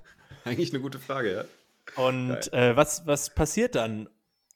Und mhm. ähm, wenn der Mars besiedelt wird, also in, in Größen besiedelt sein wird, die heute vielleicht utopisch klingen, aber ähm, vielleicht auch durchaus realistisch sind irgendwann mal. Also wenn da Millionen von Marsianern leben, können die dann Bitcoin benutzen und werden die es tun. Und ähm, da ist, ich kann ein paar Sachen vorweggreifen, das ist jetzt auch, äh, ist jetzt alles nichts Geheimes. Es ist auf jeden Fall sehr schön, das anzuhören oder nachzulesen. Ähm, der sagt auf jeden Fall, ja, Bitcoin benutzen geht, aber die Marsianer werden nicht meinen können. Das heißt, sie sind ähm, an der Wertschöpfung sozusagen, ähm, dass das Mining macht und äh, davon sind sie abgetrennt und sie können ihre auf dem Mars erzeugte Energie beispielsweise nicht ins Mining einbringen und ähm, früher oder später wollen alle Menschen im Prinzip frei und selbstbestimmt sein und das wird auch für die Marsianer gelten. Die werden irgendwann sagen, warum kassieren die Bitcoin-Miner auf der Erde eigentlich die ganze Kohle ein? Und wir kriegen nichts. Wir dürfen nur, wir dürfen es zwar benutzen, aber wir sind nicht an der Wertschöpfung beteiligt. Ähm, also brauchen wir die Separation ne, genau, von Money and Earth. ja, vielleicht, genau, die Separation of Money and Earth. Und dann fangen sie halt ein, dann machen sie ihren, ihren eigenen Bitcoin. Der heißt dann, um beim Thema zu bleiben, auch äh, in dem, der heißt dann zum Beispiel Musk Coin. Ähm, und so geht das weiter. Äh, aber selbst der Musk-Coin ist dann auch wieder maßgebunden. Also gibt es vielleicht dann für unser, für unser Sternensystem einen Soul-Coin, den das ganze ähm, Sternensystem benutzen kann. Weil auch wenn die Menschen sich im Weltraum ausbreiten und vielleicht auch sehr viel länger leben, brauchen sie eben auch was, womit sie ihre Werte ähm, über das ganze mhm. Universum transportieren können. Und, und, das ist dann immer an, an Raum und Zeit irgendwie gebunden.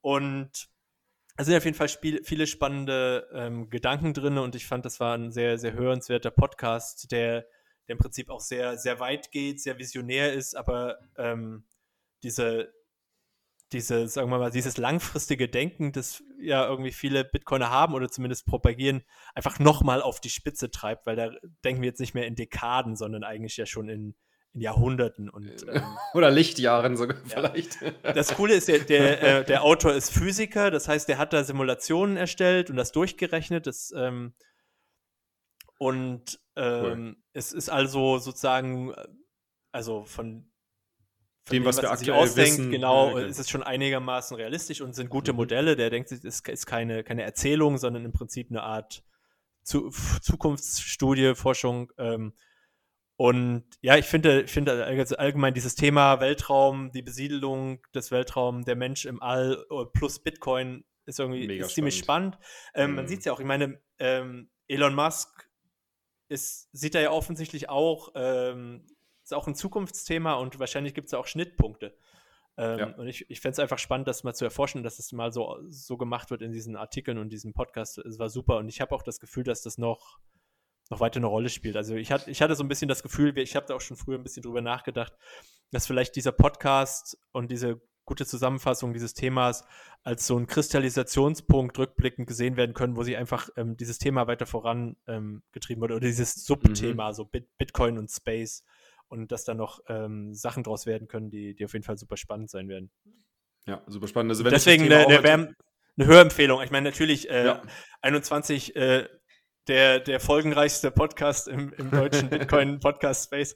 Äh, aber wer, wer, wer, nach England kommt, über den Kanal schaut, ähm, zumindest diese eine Folge ist, ist äußerst ja. hörenswert. Und Kema, du hast sie, glaube ich, auch angehört, ne? Ich habe sie auch angehört, mir hat sie auch sehr viel Spaß gemacht. Ähm, warum das nicht funktioniert, ist ja der Grund mit, dem, mit der 10 Minuten Blockzeit und weil eben ein Signal vom Mars bis zur Erde eben glaube, drei, eine Dreiviertelstunde braucht, bis es da ist und somit eben die Miner außen vor wären. Und ähm, ja, ähm, und es, es, ist sehr schlüssig. Also die, die Marsianer würden dann irgendwann sagen, ja, wir verlieren die ganze Zeit hier Bitcoin und zahlen an die Erde ab, äh, können aber eben Miner nicht in unsere äh, Energiewirtschaft mit integrieren. Ähm, entsprechend machen wir unseren eigenen Coin. Vielleicht gibt es dann einen später, wenn es eben irgendwie so eine Föderation gibt über mehrere Planeten, dann einen Coin mit einer größeren Blockzeit, ähm, die länger dauert. Und ähm, auf den Planeten selbst ist dann alles auf Second, Third und Fourth Layer. Aber ja, es ist auf jeden Fall schlüssig und sehr äh, spannend, äh, da mal äh, Hyper-Bitcoinized zu denken. Ähm, und was halt auch sehr, akt äh, sehr aktuell ist, ähm, ist dann möglicherweise auch eine Mining-Industrie Industrie im, im Orbit oder auf dem Mond. Mhm. Ähm, und Jeff Bezos, der ja auch quasi ähm, ähnlich wie Elon Musk dieses ganze ähm, Weltraumthema vorantreibt, sagt er selber, wir bauen jetzt gerade eine Infrastruktur auf für ähm, die Mondindustrie, für die Weltraumindustrie. Und ähm, auf dem Mond gibt es äh, Helium-3-Vorkommen, daraus könnte Energie gewonnen werden für Fusionsreaktoren und ähm, Bitcoin selber, wenn, wenn das irgendwann wirtschaftlich rentabel wird, dann ist es auch absehbar, dass Mining auf dem Mond passiert. Also das sind so Sachen, die, die sind jetzt vielleicht noch ein bisschen zu, zu weit weg, aber es ist zumindest durchaus denkbar und ähm, mhm. das, das ist, ich, ich finde es einfach super spannend, ähm, da auch so ein bisschen drüber nachzudenken und so zu fantasieren und ähm, zu schauen, wie weit weg das eigentlich ist. Und vielleicht ist es ja gar nicht so weit weg. Mhm. Mega spannend. Also für alle, die jetzt auch, äh, die jetzt angefixt sind und da mehr drüber erfahren wollen, also schaut mal auf den Podcast von äh, Peter McCormack, What Bitcoin Did. Die Folge heißt Bitcoin in Space. Wir verlinken das auch in den Show Notes. Cool. Äh, wo, wo, wir gerade bei Podcast sind, äh, ich weiß nicht, ob ihr es schon gesehen habt, Podcast 2.0 haben wir ja auch schon mal ausführlich drüber gesprochen äh, in ein paar älteren Folgen. Und das Ganze ist ja auch bei Sphinx, äh, einem Chat, der über, über Lightning läuft, schon implementiert worden. Dort kann man quasi beim Hören eines Podcasts auch direkt Satz streamen zu den Podcast-Erstellern. Also auch wir bei 21 sammeln fleißig Satz bei den paar Hörern auf Sphinx ein, die hin und wieder mal was spenden, was mega cool ist. Vielen, vielen Dank dafür. Und ähm, jetzt kann man aber auch äh, tatsächlich Podcast 2.0, Podcast 2, Podcasting 2.0 und Lightning-Zahlungen an die Podcaster über Breeze machen. Und zwar, ähm, soweit ich es richtig verstanden habe, funktioniert es offensichtlich aktuell nur in der, in der iOS-Version von Breeze, soll aber wohl in der Android-Version auch kommen und muss natürlich sagen, also dass es in Breeze erscheint, finde ich mega geil, weil Breeze ist nochmal so von der Usability und auch von der Verbreitung deutlich, deutlich besser als, als Swings äh, zum aktuellen Status und äh, bringt damit natürlich auch das Thema Podcasting 2.0 äh, und Zahlungen für Podcasts oder Spenden für Podcasts in Lightning oder über Lightning nochmal deutlich voran. Also geile Aktion. Also gibt es auch auf Android, ähm, man kann die APK runterladen und es hängt wohl ah, nur gerade gerade am Android Store, der, der die APK nicht äh, aktualisiert. Also Sehr gut, dann werde ich es gleich machen. ist nur eine Frage von, von Tagen. Das Ganze hilft natürlich auch bei der Zensurresistenz von, äh, von Podcasts. Ne? Also ähm, wir haben ja gesehen, äh, zum Beispiel Joe Rogan, der einen 100 Millionen Dollar Vertrag mit Spotify abgeschlossen hat, wo seine Hörerschaft dann auch befürchtet hat, dass er eben zensiert werden könnte von den, weiß ich nicht, äh, Spotify Content Managern. Ähm, das, das war ein großes Thema, als er diesen Vertrag unterschrieben hat. Und es ist dann auch tatsächlich passiert. Es sind Folgen verschwunden äh, mit zum Beispiel Alex Jones ähm, und ähm, auch der Tochter von Jordan Peterson, der Michaela Peterson, die sind einfach weg. Also äh, Zensur ist da wirklich ein großes Thema. Ähm, da hilft es natürlich auch, dass eben diese ganzen Podcasts ähm, eben ein standardisiertes offenes Protokoll haben mit, und über RSS-Feeds verteilt werden können, ähm, wo dann eben auch die Abhängigkeit von, ähm, von Werbetreibenden eben auch gelöst wird, mhm. die eben auch ähm, Einfluss nehmen auf den Inhalt der Podcaster. Ähm, und das ist natürlich ein, ja, nicht so, nicht, so, nicht so gut, wenn das passiert. Und das Problem kann man eben ganz schön lösen, indem man einfach direkt vom Hörer zum Podcaster Satz streamt. Mhm. Ähm, ja. und, ähm, und da kann man dann einstellen, auch ähnlich wie bei Sphinx in der Breeze App, dass eben pro Minute, äh, wie viel, weiß ich nicht, äh, kann man frei einstellen dann, 20 Sets, 30 Sets, 50 Sets äh, gestreamt werden und man kann so quasi klatschen. Also wenn einem etwas besonders gut gefällt, was einer gesagt hat, dann äh, drückt man auf den Boost-Button und ähm, schickt eben eine vordefinierte Menge an Satz auch nochmal an den Podcaster an einer bestimmten Stelle. Das äh, signalisiert dem Podcaster dann auch nochmal, okay, das, was hier besprochen wurde, ist irgendwie besonders wertvoll gewesen für meine Hörerschaft. Und äh, in Zukunft mache ich vielleicht mehr davon. Und ähm, ja, diese, die, die Incentives sind äh, sehr, sehr schön vereint und äh, das ist eine äh, schöne Entwicklung zu sehen in, in einer relativ beliebten Lightning Wallet, äh, dass da jetzt eben auch so eine nutzbare Funktion, die auch wirklich von Bitcoinern sehr häufig benutzt wird und als Hauptkommunikationsmedium quasi auch schon fast gilt. Mhm. Also ja. ähm, um, um Gedanken auszutauschen für den Marketplace of Ideas, ähm, um kontroverse Themen zu besprechen und Neuigkeiten sich auszutauschen. Das ist ja so mit das Medium jetzt seit, ich würde mal sagen, seit 2017. Und ähm, ja, passt auf jeden Fall wunderbar rein und ähm, bringt das Thema Lightning auch ziemlich gut voran, würde ich sagen. Ja. Also alle, die die äh, Breeze installiert haben äh, und nutzen, äh, egal ob Android oder iOS, wie wir gerade festgestellt haben, ähm, hört euch doch, hört euch doch 21 demnächst darüber an ähm, und streamt uns direkt ein paar Satoshis, äh, weil wie ihr wisst, alles, was wir an Einnahmen generieren bei 21, fließt in Community-Projekte rein äh, und äh, wird dafür verwendet, Bitcoin voranzubringen. Also ähm, ist es gut für Bitcoin, wenn ihr es macht? Ja. Es ist immer gut für Bitcoin. genau, aber es gibt, gibt ja auch noch eine andere Möglichkeit, mit Podcasts Geld zu verdienen, außer über diesen äh, Podcasting 2.0 Ansatz mit äh, Satoshi Streamen. Äh, und zwar der John Cavallo. Ähm, du hast es noch mit reingeschrieben, Je äh, Jeff. John Cavallo ja. hat einen anderen Ansatz gefahren, ne? Genau, der hat ähm, The Biz, also The Bits sowie das Business, ähm, einen Podcast gegründet äh, oder gestartet und der hat ein bisschen anderen Ansatz, der nennt das Crowdwalling. Der ähm, lädt die Podcast-Folgen auf eine Webseite und dann kann man. Also, die sind alle produziert, ne? Also, die Folgen genau, sind genau, schon alle genau, produziert. Die sind schon Großteil, fertig, oder einige, habe. ein paar, ich mhm. weiß nicht.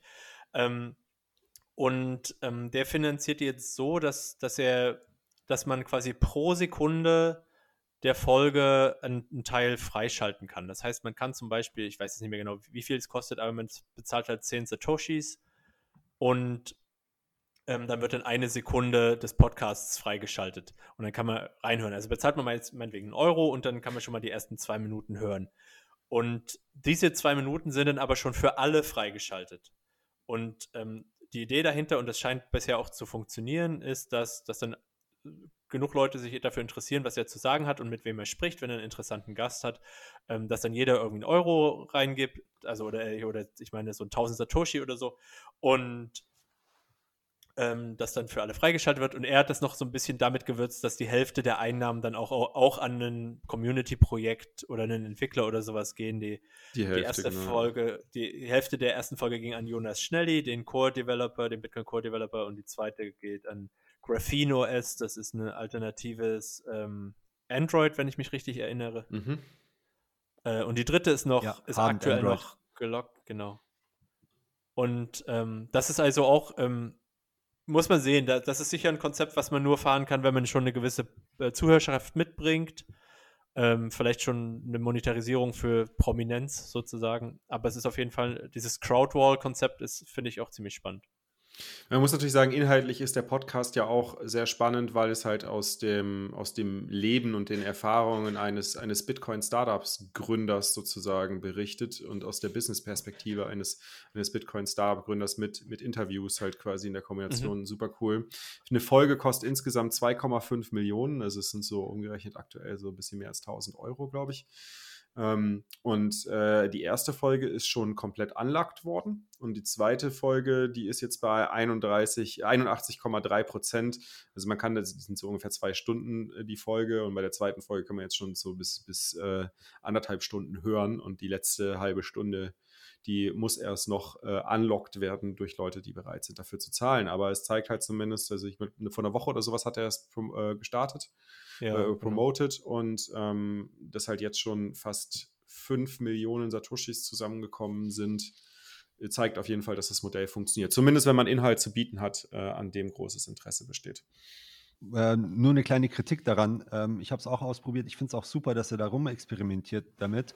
Ähm, was mich daran gestört hat, war, ähm, obwohl ich bezahlt habe, konnte ich die Folge nicht ganz hören. Und ähm, ich muss dann quasi, der User muss dann quasi warten, bis die Kom Folge komplett unlocked ist, bevor er sie hören mhm. kann. Ich glaube, dass der Grund dafür ist eben, dass sie eben ähm, das noch nicht gelöst bekommen, äh, dass eben der, der, der bezahlt hat, eben die Folge ähm, hören kann und ohne dass es eben dann rausgeht ans ganze, als, ans RSS-Feed für, für alle. Äh, wenn sie das noch lösen können, dann fände ich es noch super, ja. dann fände ich es richtig gut. Perfekt. Ähm, so muss man eben auch, wenn man eben seinen Beitrag geleistet hat zum Anlocken, ähm, immer wieder zurückkommen und gucken. Äh, und wenn nicht genug Hörer sind, die das anlocken, dann hört man die Folge nicht. Also äh, das könnte man vielleicht noch ein bisschen besser lösen.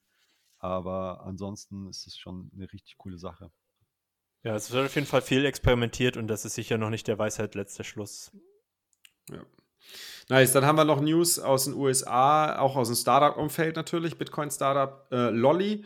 Äh, für die, die Lolly noch nicht kennen, und ich hoffe, es kommt bald nach Europa. Ähm, mit Lolly ist quasi sowas wie ein, wie ein Payback äh, für Online-Shopping, nur dass du anstatt Payback-Punkte bekommst, bekommst du Satoshis äh, auf dein Konto gut geschrieben für jeden Einkauf. Ähm, und die Nutzung, ich glaube, die haben auch schon die Kreditkarte dafür rausgebracht. Oder wenn du, wenn du die Lolly-Kreditkarte für Payments verwendest, dann kriegst du halt auch äh, Sats back, also Satoshis zurück, anstatt Payback äh, mhm. beziehungsweise Punkte back. Äh, ziemlich coole Sache. Die haben 5 Millionen eingesammelt in der Pre-Seed und das zeigt halt schon so, das Bitcoin-Businesses gehen jetzt völlig durch die Decke. In der Pre-Seed 5 Millionen einsammeln, das ist halt, das ist krass, selbst für US-Startups. Äh, und das, obwohl sie gerade mal 3 Millionen in Bitcoins äh, als, als, als Cashbacks äh, verteilt haben. Ähm, also das Businessmodell scheint aber trotzdem zu funktionieren, sonst hätten sie wahrscheinlich keine 5 Millionen bekommen. Und äh, ist nice zu sehen. Und ich würde, würde sehr, sehr gerne sehen, ähm, dass wir sowas in Deutschland auch haben äh, oder dass, dass, so ein Dienst in Deutschland auch äh, kommen wird und vielleicht im Idealfall sogar Payback äh, die Option bietet, Satoshis zu sammeln anstatt Payback. Oh, das wäre natürlich schön, ja. Aber es gibt in mega. Europa gibt's äh, Setsback gibt's, ne? Und, und Stacking. Die sind zusammen. Ja? Ähm, Achso, die kenne ich Ja, ich glaube, die haben nur, ich weiß nicht, den, den deutschen Markt noch nicht, aber ähm, die sind, glaube ich, auf jeden Fall in den Niederlanden und in Polen. Und ah, okay. ähm, mit einem ziemlich großen Portfolio und ähm, Deutschland wird sicher da auch bald in zwei Wochen, ähm, nee, wahrscheinlich eher noch länger, aber äh, bald kommen, schätze ich. Also es ist auf jeden Fall eine Seite, die man sich ähm, bookmarken kann, um immer mal wieder zu gucken, was, wie weit die geht. Wie also wie heißen die? Äh, Setsback, eben wie du mir sagst, statt, okay. statt, statt Cashback, Setsback, okay. ja. Cool. Sollen wir gleich mal reinschauen. Nice. Dann gab es noch News von den Grünen, die wollen Bitcoin verbieten. Hat sich das einer mal angeschaut? ja, also die, die Grünen haben jetzt letzte Woche ihr ähm, vorläufiges Wahlprogramm rausgebracht und geschrieben, die, ähm, dass ähm, eine Unterwanderung des Geldes und des, des Geld- und Währungsmonopols durch private Währungen nicht erlaubt werden soll.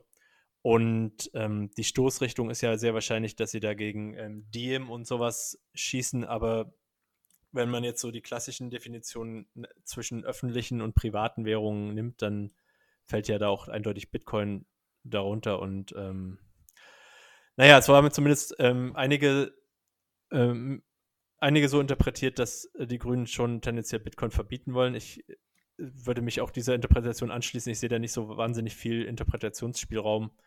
Und das finde ich jetzt auch persönlich nicht so überraschend, weil ähm, auch diese, ja, weil sie ja scheinbar sich auf äh, die negativen Aspekte häufig ähm, eher konzentrieren. Energieverbrauch. Ähm, genau. Für die Grünen ganz schlimm, ja. Ähm, aber ähm, wenigstens weiß man jetzt, woran man ist. Also das, das ist ja schon mal ganz gut. Das, was eh schon mhm. die meiste Zeit vermutet wurde, ist jetzt. Äh Wieso gibt es eigentlich noch keine Bitcoin-Partei? Die, die, die muss nur einmal gewählt, gewählt werden, um den Bitcoin-Standard einzuführen. Und danach. Die muss auch nicht mal regierungsfähig sein. Die macht einfach eine Koalition, Koalition mit einer anderen Partei, die regierungsfähig ist. Ähm, und hat nur das eine Thema, Bitcoin als Standard durchzusetzen. ich glaube, glaub, das, ich glaub, würde, das würde nicht funktionieren, weil es gegen die gegen die demokratische Grundordnung ähm, gehen würde. Und äh, entsprechend wäre so eine Partei ganz schnell verboten vom Verfassungsschutz. Werden wir sehen. Man hätte da. Okay. Vielleicht probiere ich das mal.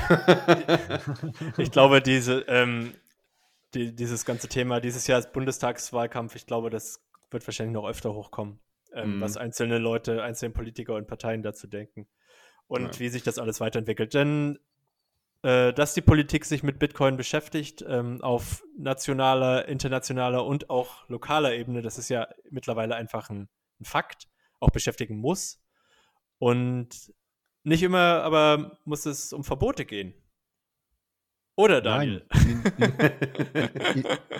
Ach, mal, in den USA, in den USA ist da, ja, äh, sind, ist man schon fortschrittlicher. Dort gibt es ja schon eine Senatorin mit Cynthia Loomis, die äh, starke Befürworterin von Bitcoin ist. Es gibt äh, auch den Warren Davidson, den Abgeordneten im Repräsentantenhaus. Und jetzt als neuesten Zugang prominent in der po Politik ist es der Bürgermeister von Miami, der Miami und seine, also seine Stadt, die er regiert, zu einem Bitcoin-Hub ausbauen möchte. Dazu gibt es einen Artikel in der New York Times ähm, hat man auch schon äh, öfter auf Twitter gesehen, wie er sich da extrem wohlwollend ähm, und äh, anbiedernd fast schon an Bitcoiner äußert. Ähm, also er möchte wirklich Bitcoin-Unternehmen und Bitcoiner in der Stadt haben. Er, ich glaube, die Stadt bietet auch schon Stadt, äh, Angestellten an, also Beamten, dass sie äh, einen Teil ihres Einkommens in Bitcoin erhalten, äh, was wirklich ähm, mal eine ganz andere Nummer ist als das, was in Deutschland abgeht oder im Rest der Welt. Ähm, und sie orientieren sich dabei insbesondere an der Legislation, die vorgeschlagen ist im, in Wyoming, die ja extrem äh, fortschrittlich sind, was eben diesen Teil, was eben Gesetzgebung hinsichtlich Bitcoin und Kryptowährungen angeht und äh, wollen da sehr, sehr viel adaptieren. Ähm, und jetzt gibt es auch noch eine weitere positive Nachricht aus Miami und zwar ein, ähm, es steht nämlich die, das Sponsoring der NBA Arena für die Miami Heat gerade an.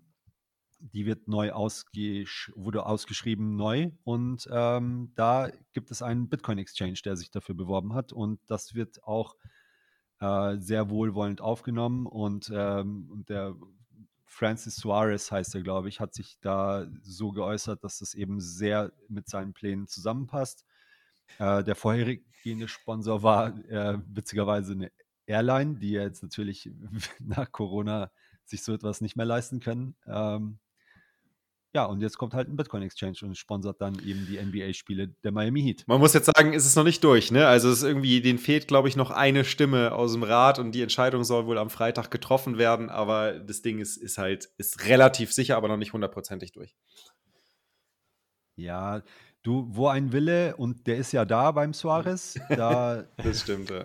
ist auch ein Weg. Und ähm, ich bin da, ich würde da einiges drauf setzen, dass das äh, FTX Arena heißt.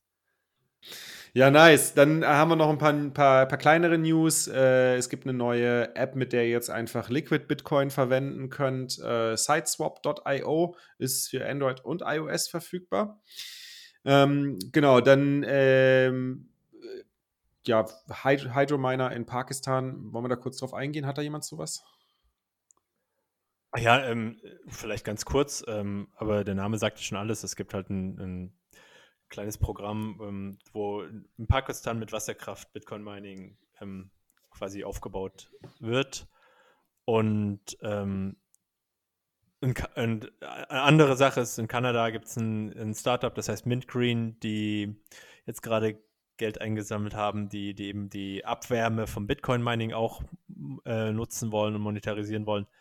Ähm, und das waren jetzt mal, ich dachte, es wäre ganz interessant, vielleicht da mal kurz drüber zu reden, weil das sind ja im mhm. Prinzip, ähm, wir hatten ja vorher schon, vorhin schon mal bei den Grünen schon mal ganz kurz die Energie oder ähm, ja, ähm, dadurch wahrscheinlich auch einfach diese ganze CO2-Thematik touchiert und das ist ja auch was, was immer mal wieder hochkommt.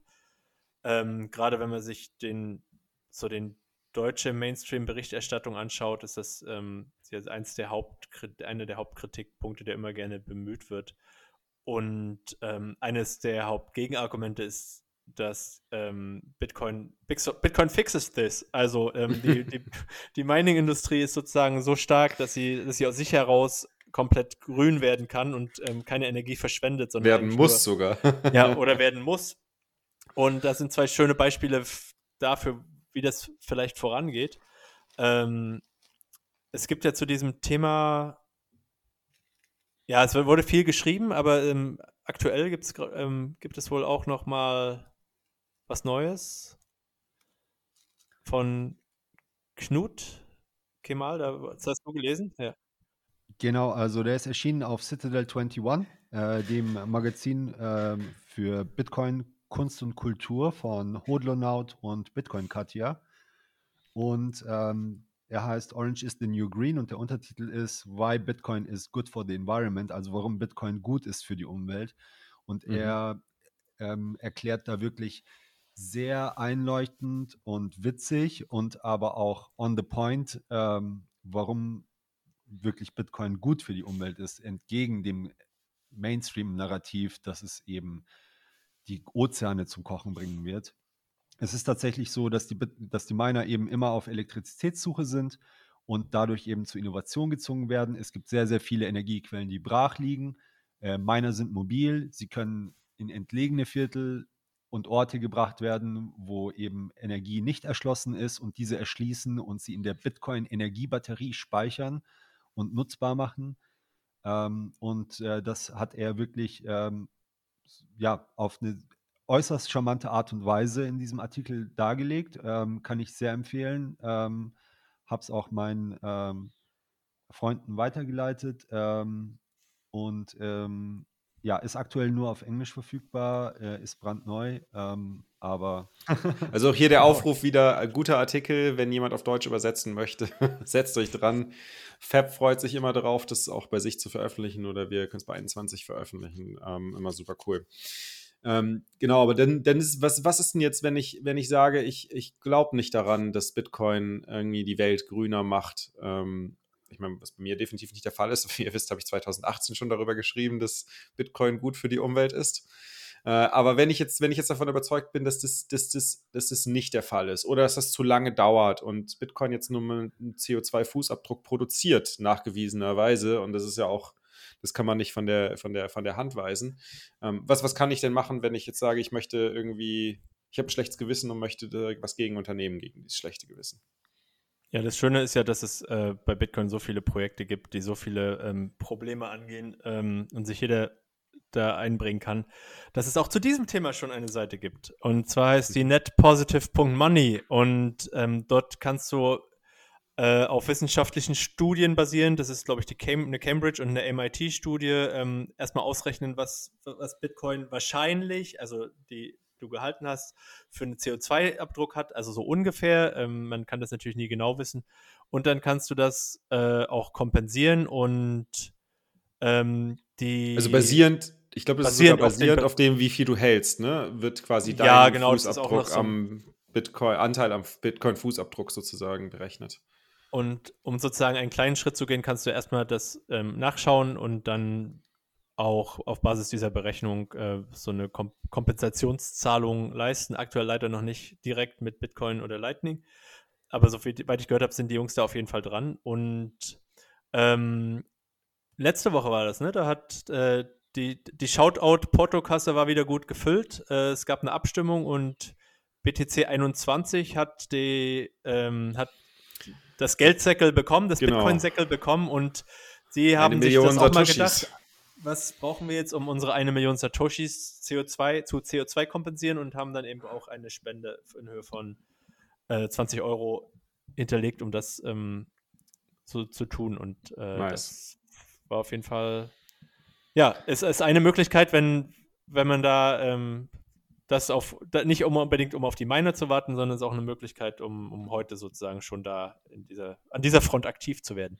Und das ist und auch ein Open Source Projekt. Man kann auch auf GitHub gehen und da mitmachen und die, ähm, wenn, wenn, wenn das Thema interessiert, man kann sich da einbringen und ähm, dieses das vorantreiben, dass das auch positiv besetzt wird. Und ähm, ich finde, es ist auch sehr, so, sehr niederschwellig. Also da muss man jetzt nicht erst Mining-Operationen aufbauen an Wasserkraftwerken oder Abwärme benutzen, um Bitcoin sozusagen in Anführungsstrichen grüner zu machen, sondern ähm, kann das in zwei, drei Minuten machen. Also wieder so eine kleine Aktion. Und ich glaube auch bei Seven Days of Bitcoin ähm, hatten das ein, zwei Leute gemacht. Vielleicht ist es dadurch auch auf mein Radar gekommen. Das kann ich hier nur gerade nicht mehr mit Sicherheit sagen. Aber BTC 21, dass sie es gemacht haben, kann ich mir sehr gut vorstellen, weil die sind ja bei allen Themen äh, immer ganz vorne mit dabei und wollen sofort alles ausprobieren. Mega cool. Und dann natürlich auch darüber schreiben. Äh, und zwar nicht nur irgendein Blödsinn, sondern wirklich gute, fundierte Artikel. Ähm, von daher sehr geil zu sehen, dass das auch äh, in die Richtung weitergeht. Ja, wie, wie, welche Blockzeit haben wir eigentlich aktuell? Wie viele Blöcke haben wir jetzt schon? Ähm, wir sind bei 676 145. Das heißt, wir haben jetzt 14 1, Blöcke. Ui, 14 Blöcke schon. dann würde ich sagen, dann gehen wir mal noch schnell durch die Technik-News durch und äh, kommen dann für heute mal zum Abschluss. Äh, genau, der Bitcoin Optech Newsletter, äh, Ausgabe 141 ist wie jede Woche rausgekommen. Drei Themen, die heute, die diese Woche behandelt wurden. Äh, ist zum einen, dass äh, Signaturen unter den aktuellen existierenden Konsensusregeln ähm, delegiert werden können. Was das genau bedeutet, habe ich allerdings nicht verstanden. Das kann sich, das müsst ihr euch mal selbst durchlesen, äh, wenn ihr das näher verstehen möchtest. Dann ähm, wird, wird behandelt, welche, welchen Einfluss das Taproot Active äh, das Taproot-Update auf äh, Quantum Computer Resistenz äh, hat, also ob das negativ oder positiv beeinflusst wird. Und ähm, dann gibt es halt natürlich auch noch News zur, zur Taproot Activation. Also Taproot ist, äh, ist wie immer jetzt jede Woche ein Thema und ihr werdet da auch im Optech Newsletter schön auf dem aktuellen Stand gehalten. Dann äh, neue Cold Card Firmware ist rausgekommen, die Version 4.0.0. Ähm, dort ist unter anderem auch die Bitcoin Core ähm, Crypto Library, die Lipsec, Lipsec P 256K1 implementiert worden. Und äh, das habt ihr ja auch, wenn ihr das Interview mit, äh, äh mit Stadicus zu den Hardware-Wallets gehört habt, dann habt ihr sicherlich noch in Erinnerung, dass man bei der Cold Cord bisher kein reproducible Build vom Source Code produzieren, also vom Source Code für die, für die Firmware produzieren konnte. Das ist jetzt in der neuen Version auch endlich möglich und ähm, super schön zu sehen, dass man da jetzt auch ein Re reproducible Build hat. Dann, ähm, genau, gibt es eine neue Open Source Hardware. Äh, Top, Topic Square heißt die. Äh, das ist quasi ein, ein äh, wenn ich es richtig verstanden habe, ein, ein, eine Open Source Variante für ein Secure Element, also ein Secure Chip. Und äh, der Grund dafür, dass es das jetzt gibt oder diese Initiative gibt, ist, äh, dass Secure Elements auf den Hardware-Wallets immer closed source sind, also ähm, nicht nie, auch die, die, die, die Nutzer Verträge unterschreiben müssen, dass sie nichts von dem Code oder irgendwelche Informationen veröffentlichen müssen, das soll geändert werden. Oder äh, hast, hast du dich immer mehr mit beschäftigt, Jeff? Ähm, ein bisschen. Die, ähm, die Problematik ist ja äh, die, die, Idee ist ja eigentlich, dass man, dass man sich das auch anschauen kann. Ähm, bei Open Source Software ist das ja relativ unproblematisch möglich. Ähm, aber Open Source Hardware ähm, ist die Frage, ob das wirklich mit Open Source gelöst werden kann, weil wenn du das ähm, bekommst, kannst du das als Laie ja auch nicht unbedingt checken. Meistens gerade Chips sind jetzt nicht so transparent, dass man den ähm, dass man sie nicht ausbaut, mal gegen das Licht hält und sieht, ah ja, klar, das ist Open Source Hardware und da wurde nichts dran gefummelt. also im Endeffekt musst du immer noch dem Hersteller vertrauen, der diese Open Source Hardware mhm. für dich herstellt und, und Chips macht man ja jetzt auch nicht eben so mal in der Küche ähm, mit, mit einem Lötkolben. Ach so, echt ähm, nicht? Okay. Also vielleicht Chocolate Chip Cookies, aber Aber das Projekt ähm, ist ja noch ähm, aktuell im Entstehen und ähm, ja, ja, äh, genau. Äh, gerade auch eben, äh, sehe ich hier auf der Webseite, ist es jetzt die Zeit, eben das Design und die Anforderungen für die verschiedenen Use Cases eben an sie heranzutragen, weil, weil man es jetzt eben noch beeinflussen kann und dass äh, man auf die verschiedenen Use Cases eingehen kann. Äh, und das wird von, von gestandenen Bitcoinern ähm, unterstützt und co-gefounded. Das sind äh, Slush und Stick von Satoshi Labs beziehungsweise Brains, die also quasi auch den Tresor und ähm, Mining Software und den Slush Pool und so weiter und so fort ähm, seit Jahren, fast, fast schon Jahrzehnten kann man sagen, zumindest ein Jahrzehnt ähm, erfolgreich betreiben. Ja, also das, ist, das, das, das Schöne ist natürlich zu sehen, dass so ein Projekt auch zustande kommt, nachdem äh, sich ja Treasure immer gegen Closed Source gewehrt hat äh, und sie deswegen natürlich auch kein Secure Element auf ihren Hardware-Wallets mit drin haben, was ja auch einen Nachteil haben kann ähm, oder Probleme zu Problemen führen kann, gerade bei physischen, äh, physischen Attacks. Und von daher ist es schön zu sehen, dass da eine Initiative jetzt äh, gestartet wurde, um das Thema äh, Open Source Secure Elements voranzutreiben, damit auch wirklich sehr, sehr Open Source getriebene Unternehmen ähm, da profitieren von können und das in ihre Hardware implementieren können. Sehr cool. Dann ähm, gibt es noch bei Sparrow Wallet ein Update, was mich sehr freut. Äh, ist auch ein Feedback von mir mit eingeflossen. Das ist auch das äh, Importieren des ähm, Public Keys von der Bitbox auf dem Mac funktioniert. Das hat, äh, hat leider bisher nicht funktioniert. Das sollte in der neuen Version jetzt mit drin sein. Dann äh, gab es noch ein paar neue Updates. Das neue Hardware Wallet Interface, äh, also Version 2.0 ähm, ist drin. Du kannst die äh, Replace by Fee Transactions äh, labeln. Ähm, zusätzlich äh, und auch wenn jetzt, äh, wenn du jetzt quasi deine Hardware Wallet implementierst als, als äh, Signing Source, dann äh, siehst du auch den Status, was momentan so ein bisschen schwierig war, wenn man nicht ganz nachvollziehen konnte, ist jetzt schon der Import fertig oder nicht und wie lange dauert das denn jetzt noch und so. Äh, super cool zu sehen, dass es da bei Sparrow auch in die Richtung weitergeht. Genau, ich habe das Update noch nicht installiert, werde ich aber äh, morgen direkt machen und ausprobieren. Dann gibt es noch News von Joinbox. Ähm, Jeff, kannst du da was zu sagen? Weil es geht ja auch äh, Richtung Lightning, ne? Ähm, nee, eigentlich nicht. Ähm, Ach, schade. Sorry. Join was, in was Box, ist ein Join Box überhaupt? ja. Join in Box ist eine grafische Oberfläche für Join Market. Ähm, und Join Market ist ein, ein Marktplatz für Coin Joins. Ähm, die vielen so, wird genau. wahrscheinlich mhm. Wasabi oder Samurai ein Begriff sein. Und Join Market ist eigentlich ähm, der dritte im Bunde, ähm, funktioniert ein kleines bisschen anders. Also insbesondere. Eigentlich der erste. Ja, ja, genau, der erste. Es wurde, es gibt schon lange, wurde aber nie so ein, also es ist ein, hat so ein bisschen unter dem Free and Open Source Problem gelitten, dass sich keiner so richtig drum kümmert ähm, und es ab und zu mal Leute angeguckt haben und ein bisschen weiterentwickelt haben, aber es hat halt auch ein bisschen, ähm, ja, und ist aber jetzt wieder aufgenommen worden, also nicht jetzt erst, sondern vor schon zwei Jahren oder so, ist unter anderem auch im Raspi Blitz verbaut, sowohl Join Market als auch Join in Box. Und Join in Box macht die Steuerung und die Benutzung von Join Market ähm, nochmal ein bisschen einfacher, obwohl es natürlich auch eine klassische grafische Oberfläche gibt. Ähm, und ähm, du kannst im Prinzip über diese Join in Box dein komplettes deine Join Market Instanz konfigurieren. Das Schöne, der Unterschied zu den anderen beiden ist, dass du bei Join Market, wenn du eine äh, niedrige Zeitpräferenz hast, also ein bisschen Zeit mitbringst, kriegst du nicht nur ähm, gemixte Coins, also Coinjoins, sondern du wirst sogar dafür bezahlt, weil es ist ein Marktplatz und wenn du diesem Marktplatz Liquidität zur Verfügung stellst, ähm, bezahlen eben die Leute, die es eiliger haben, Geld an dich. Äh, das ist meines Wissens bei Samurai und es gibt eben wie bei es gibt eben keinen Wasabi zentralen so, ne? Koordinator wie bei Samurai und bei Wasabi, der eben an den die Gebühren gehen, sondern äh, es sind Peer-to-Peer-User, die miteinander CoinJoins koordinieren über diese Software ähm, und äh, über diesen Marktplatz. Und äh, man kann eben entweder als Maker Geld verdienen äh, oder Yield mhm. verdienen, wie man so will, indem man eben CoinJoin-Liquidität bereitstellt. Oder eben als Taker einfach so ein Angebot annehmen ähm, und äh, den Maker dann bezahlen. Ähm, und äh, das funktioniert tatsächlich. Ich habe das ausprobiert mit der Join-in-Box hervorragend gut.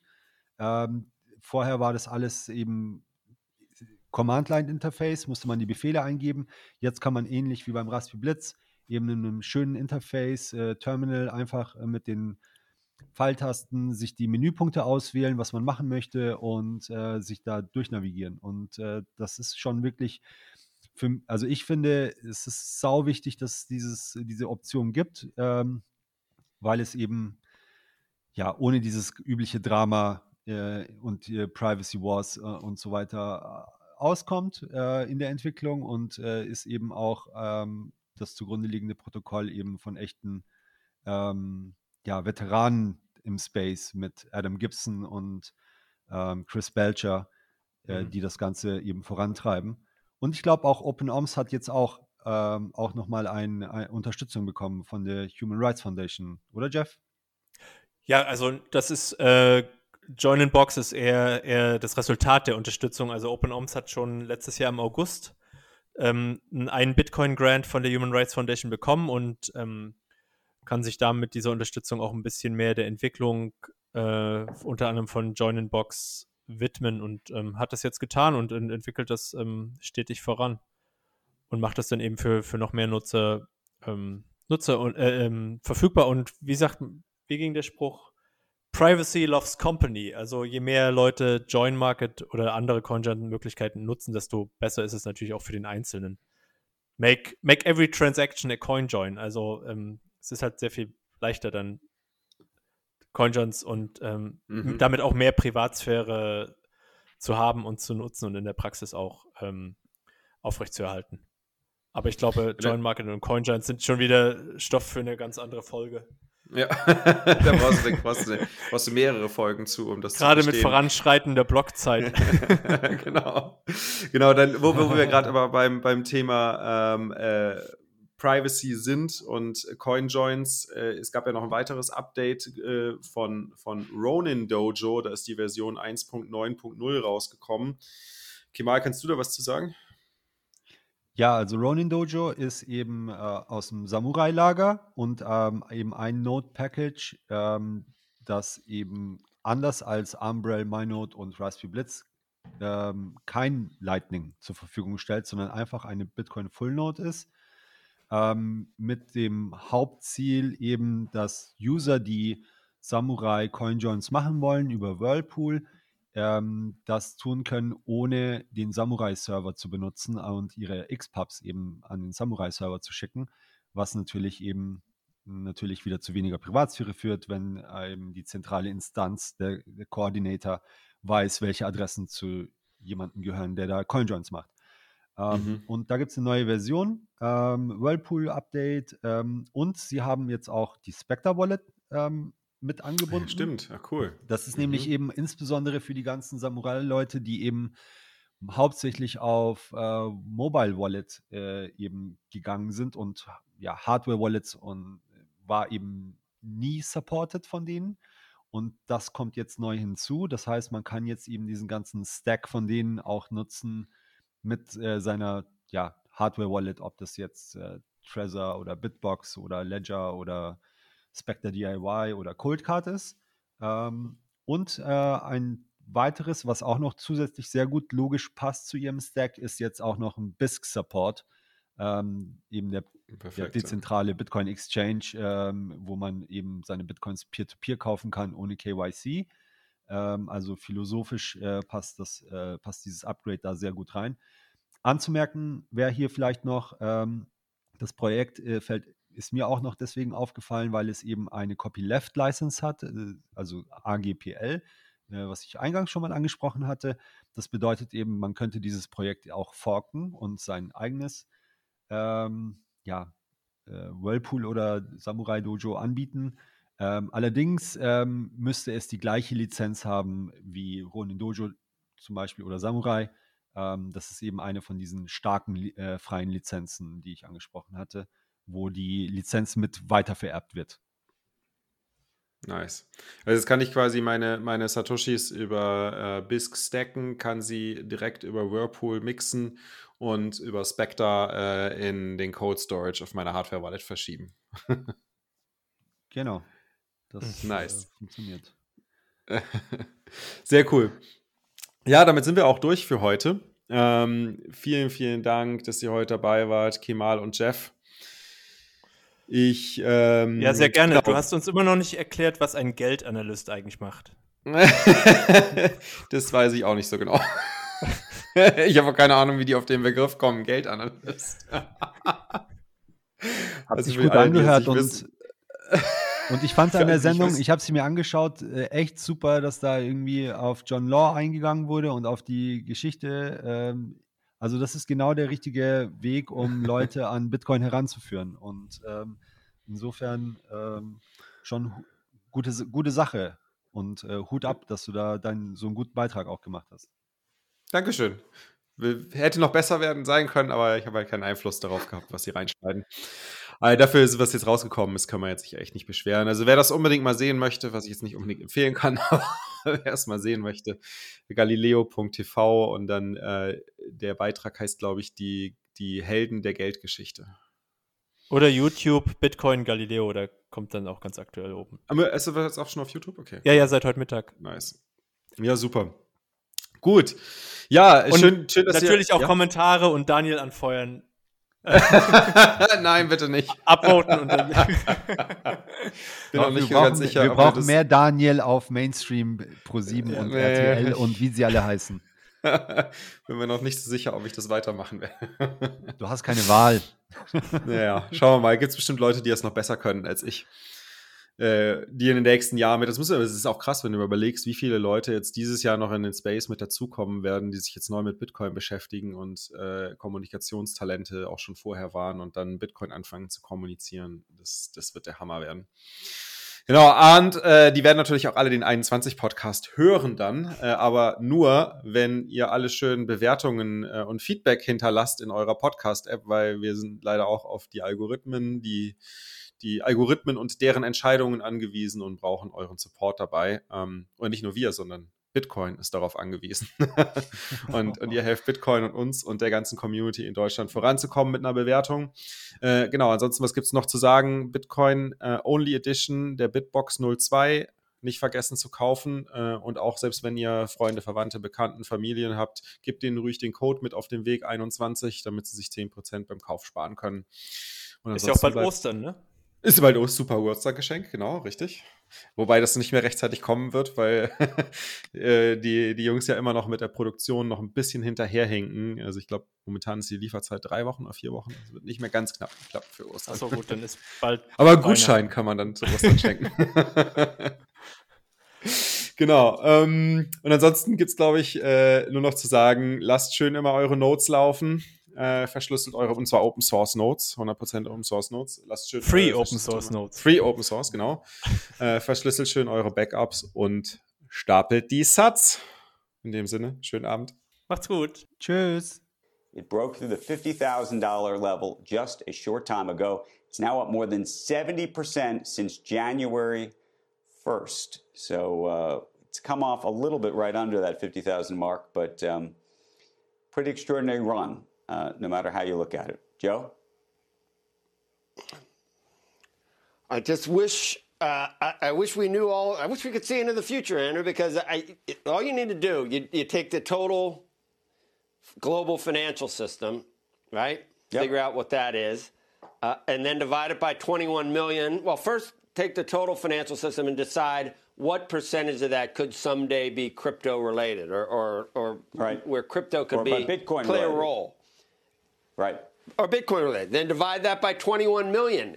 And that's where you get some scary numbers. And I don't know if they're legit or, or, or but at the same time, you worry about individual countries and governments, you know, that, that have a huge vested interest, for example, the United States and the dollar remaining the reserve currency. So what do they do when it becomes clear, or, or if it starts to look like you, you're, you're not having control, which maybe it's already starting to look like that, isn't it? What do they do?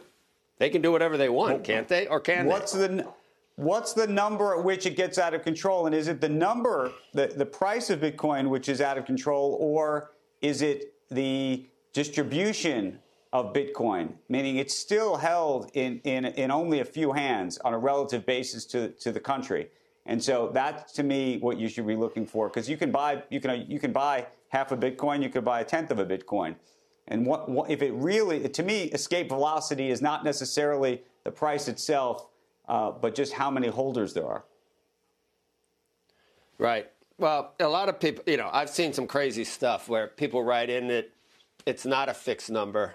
It's not 21 million. That because you can divide each one into, and that's where you go. Okay, you just need to go back to, you know, uh, you know, elementary school level math because I'm not even going to have a conversation uh, because there are 21 million. Whether you split them up or not, it's 21 million. Right.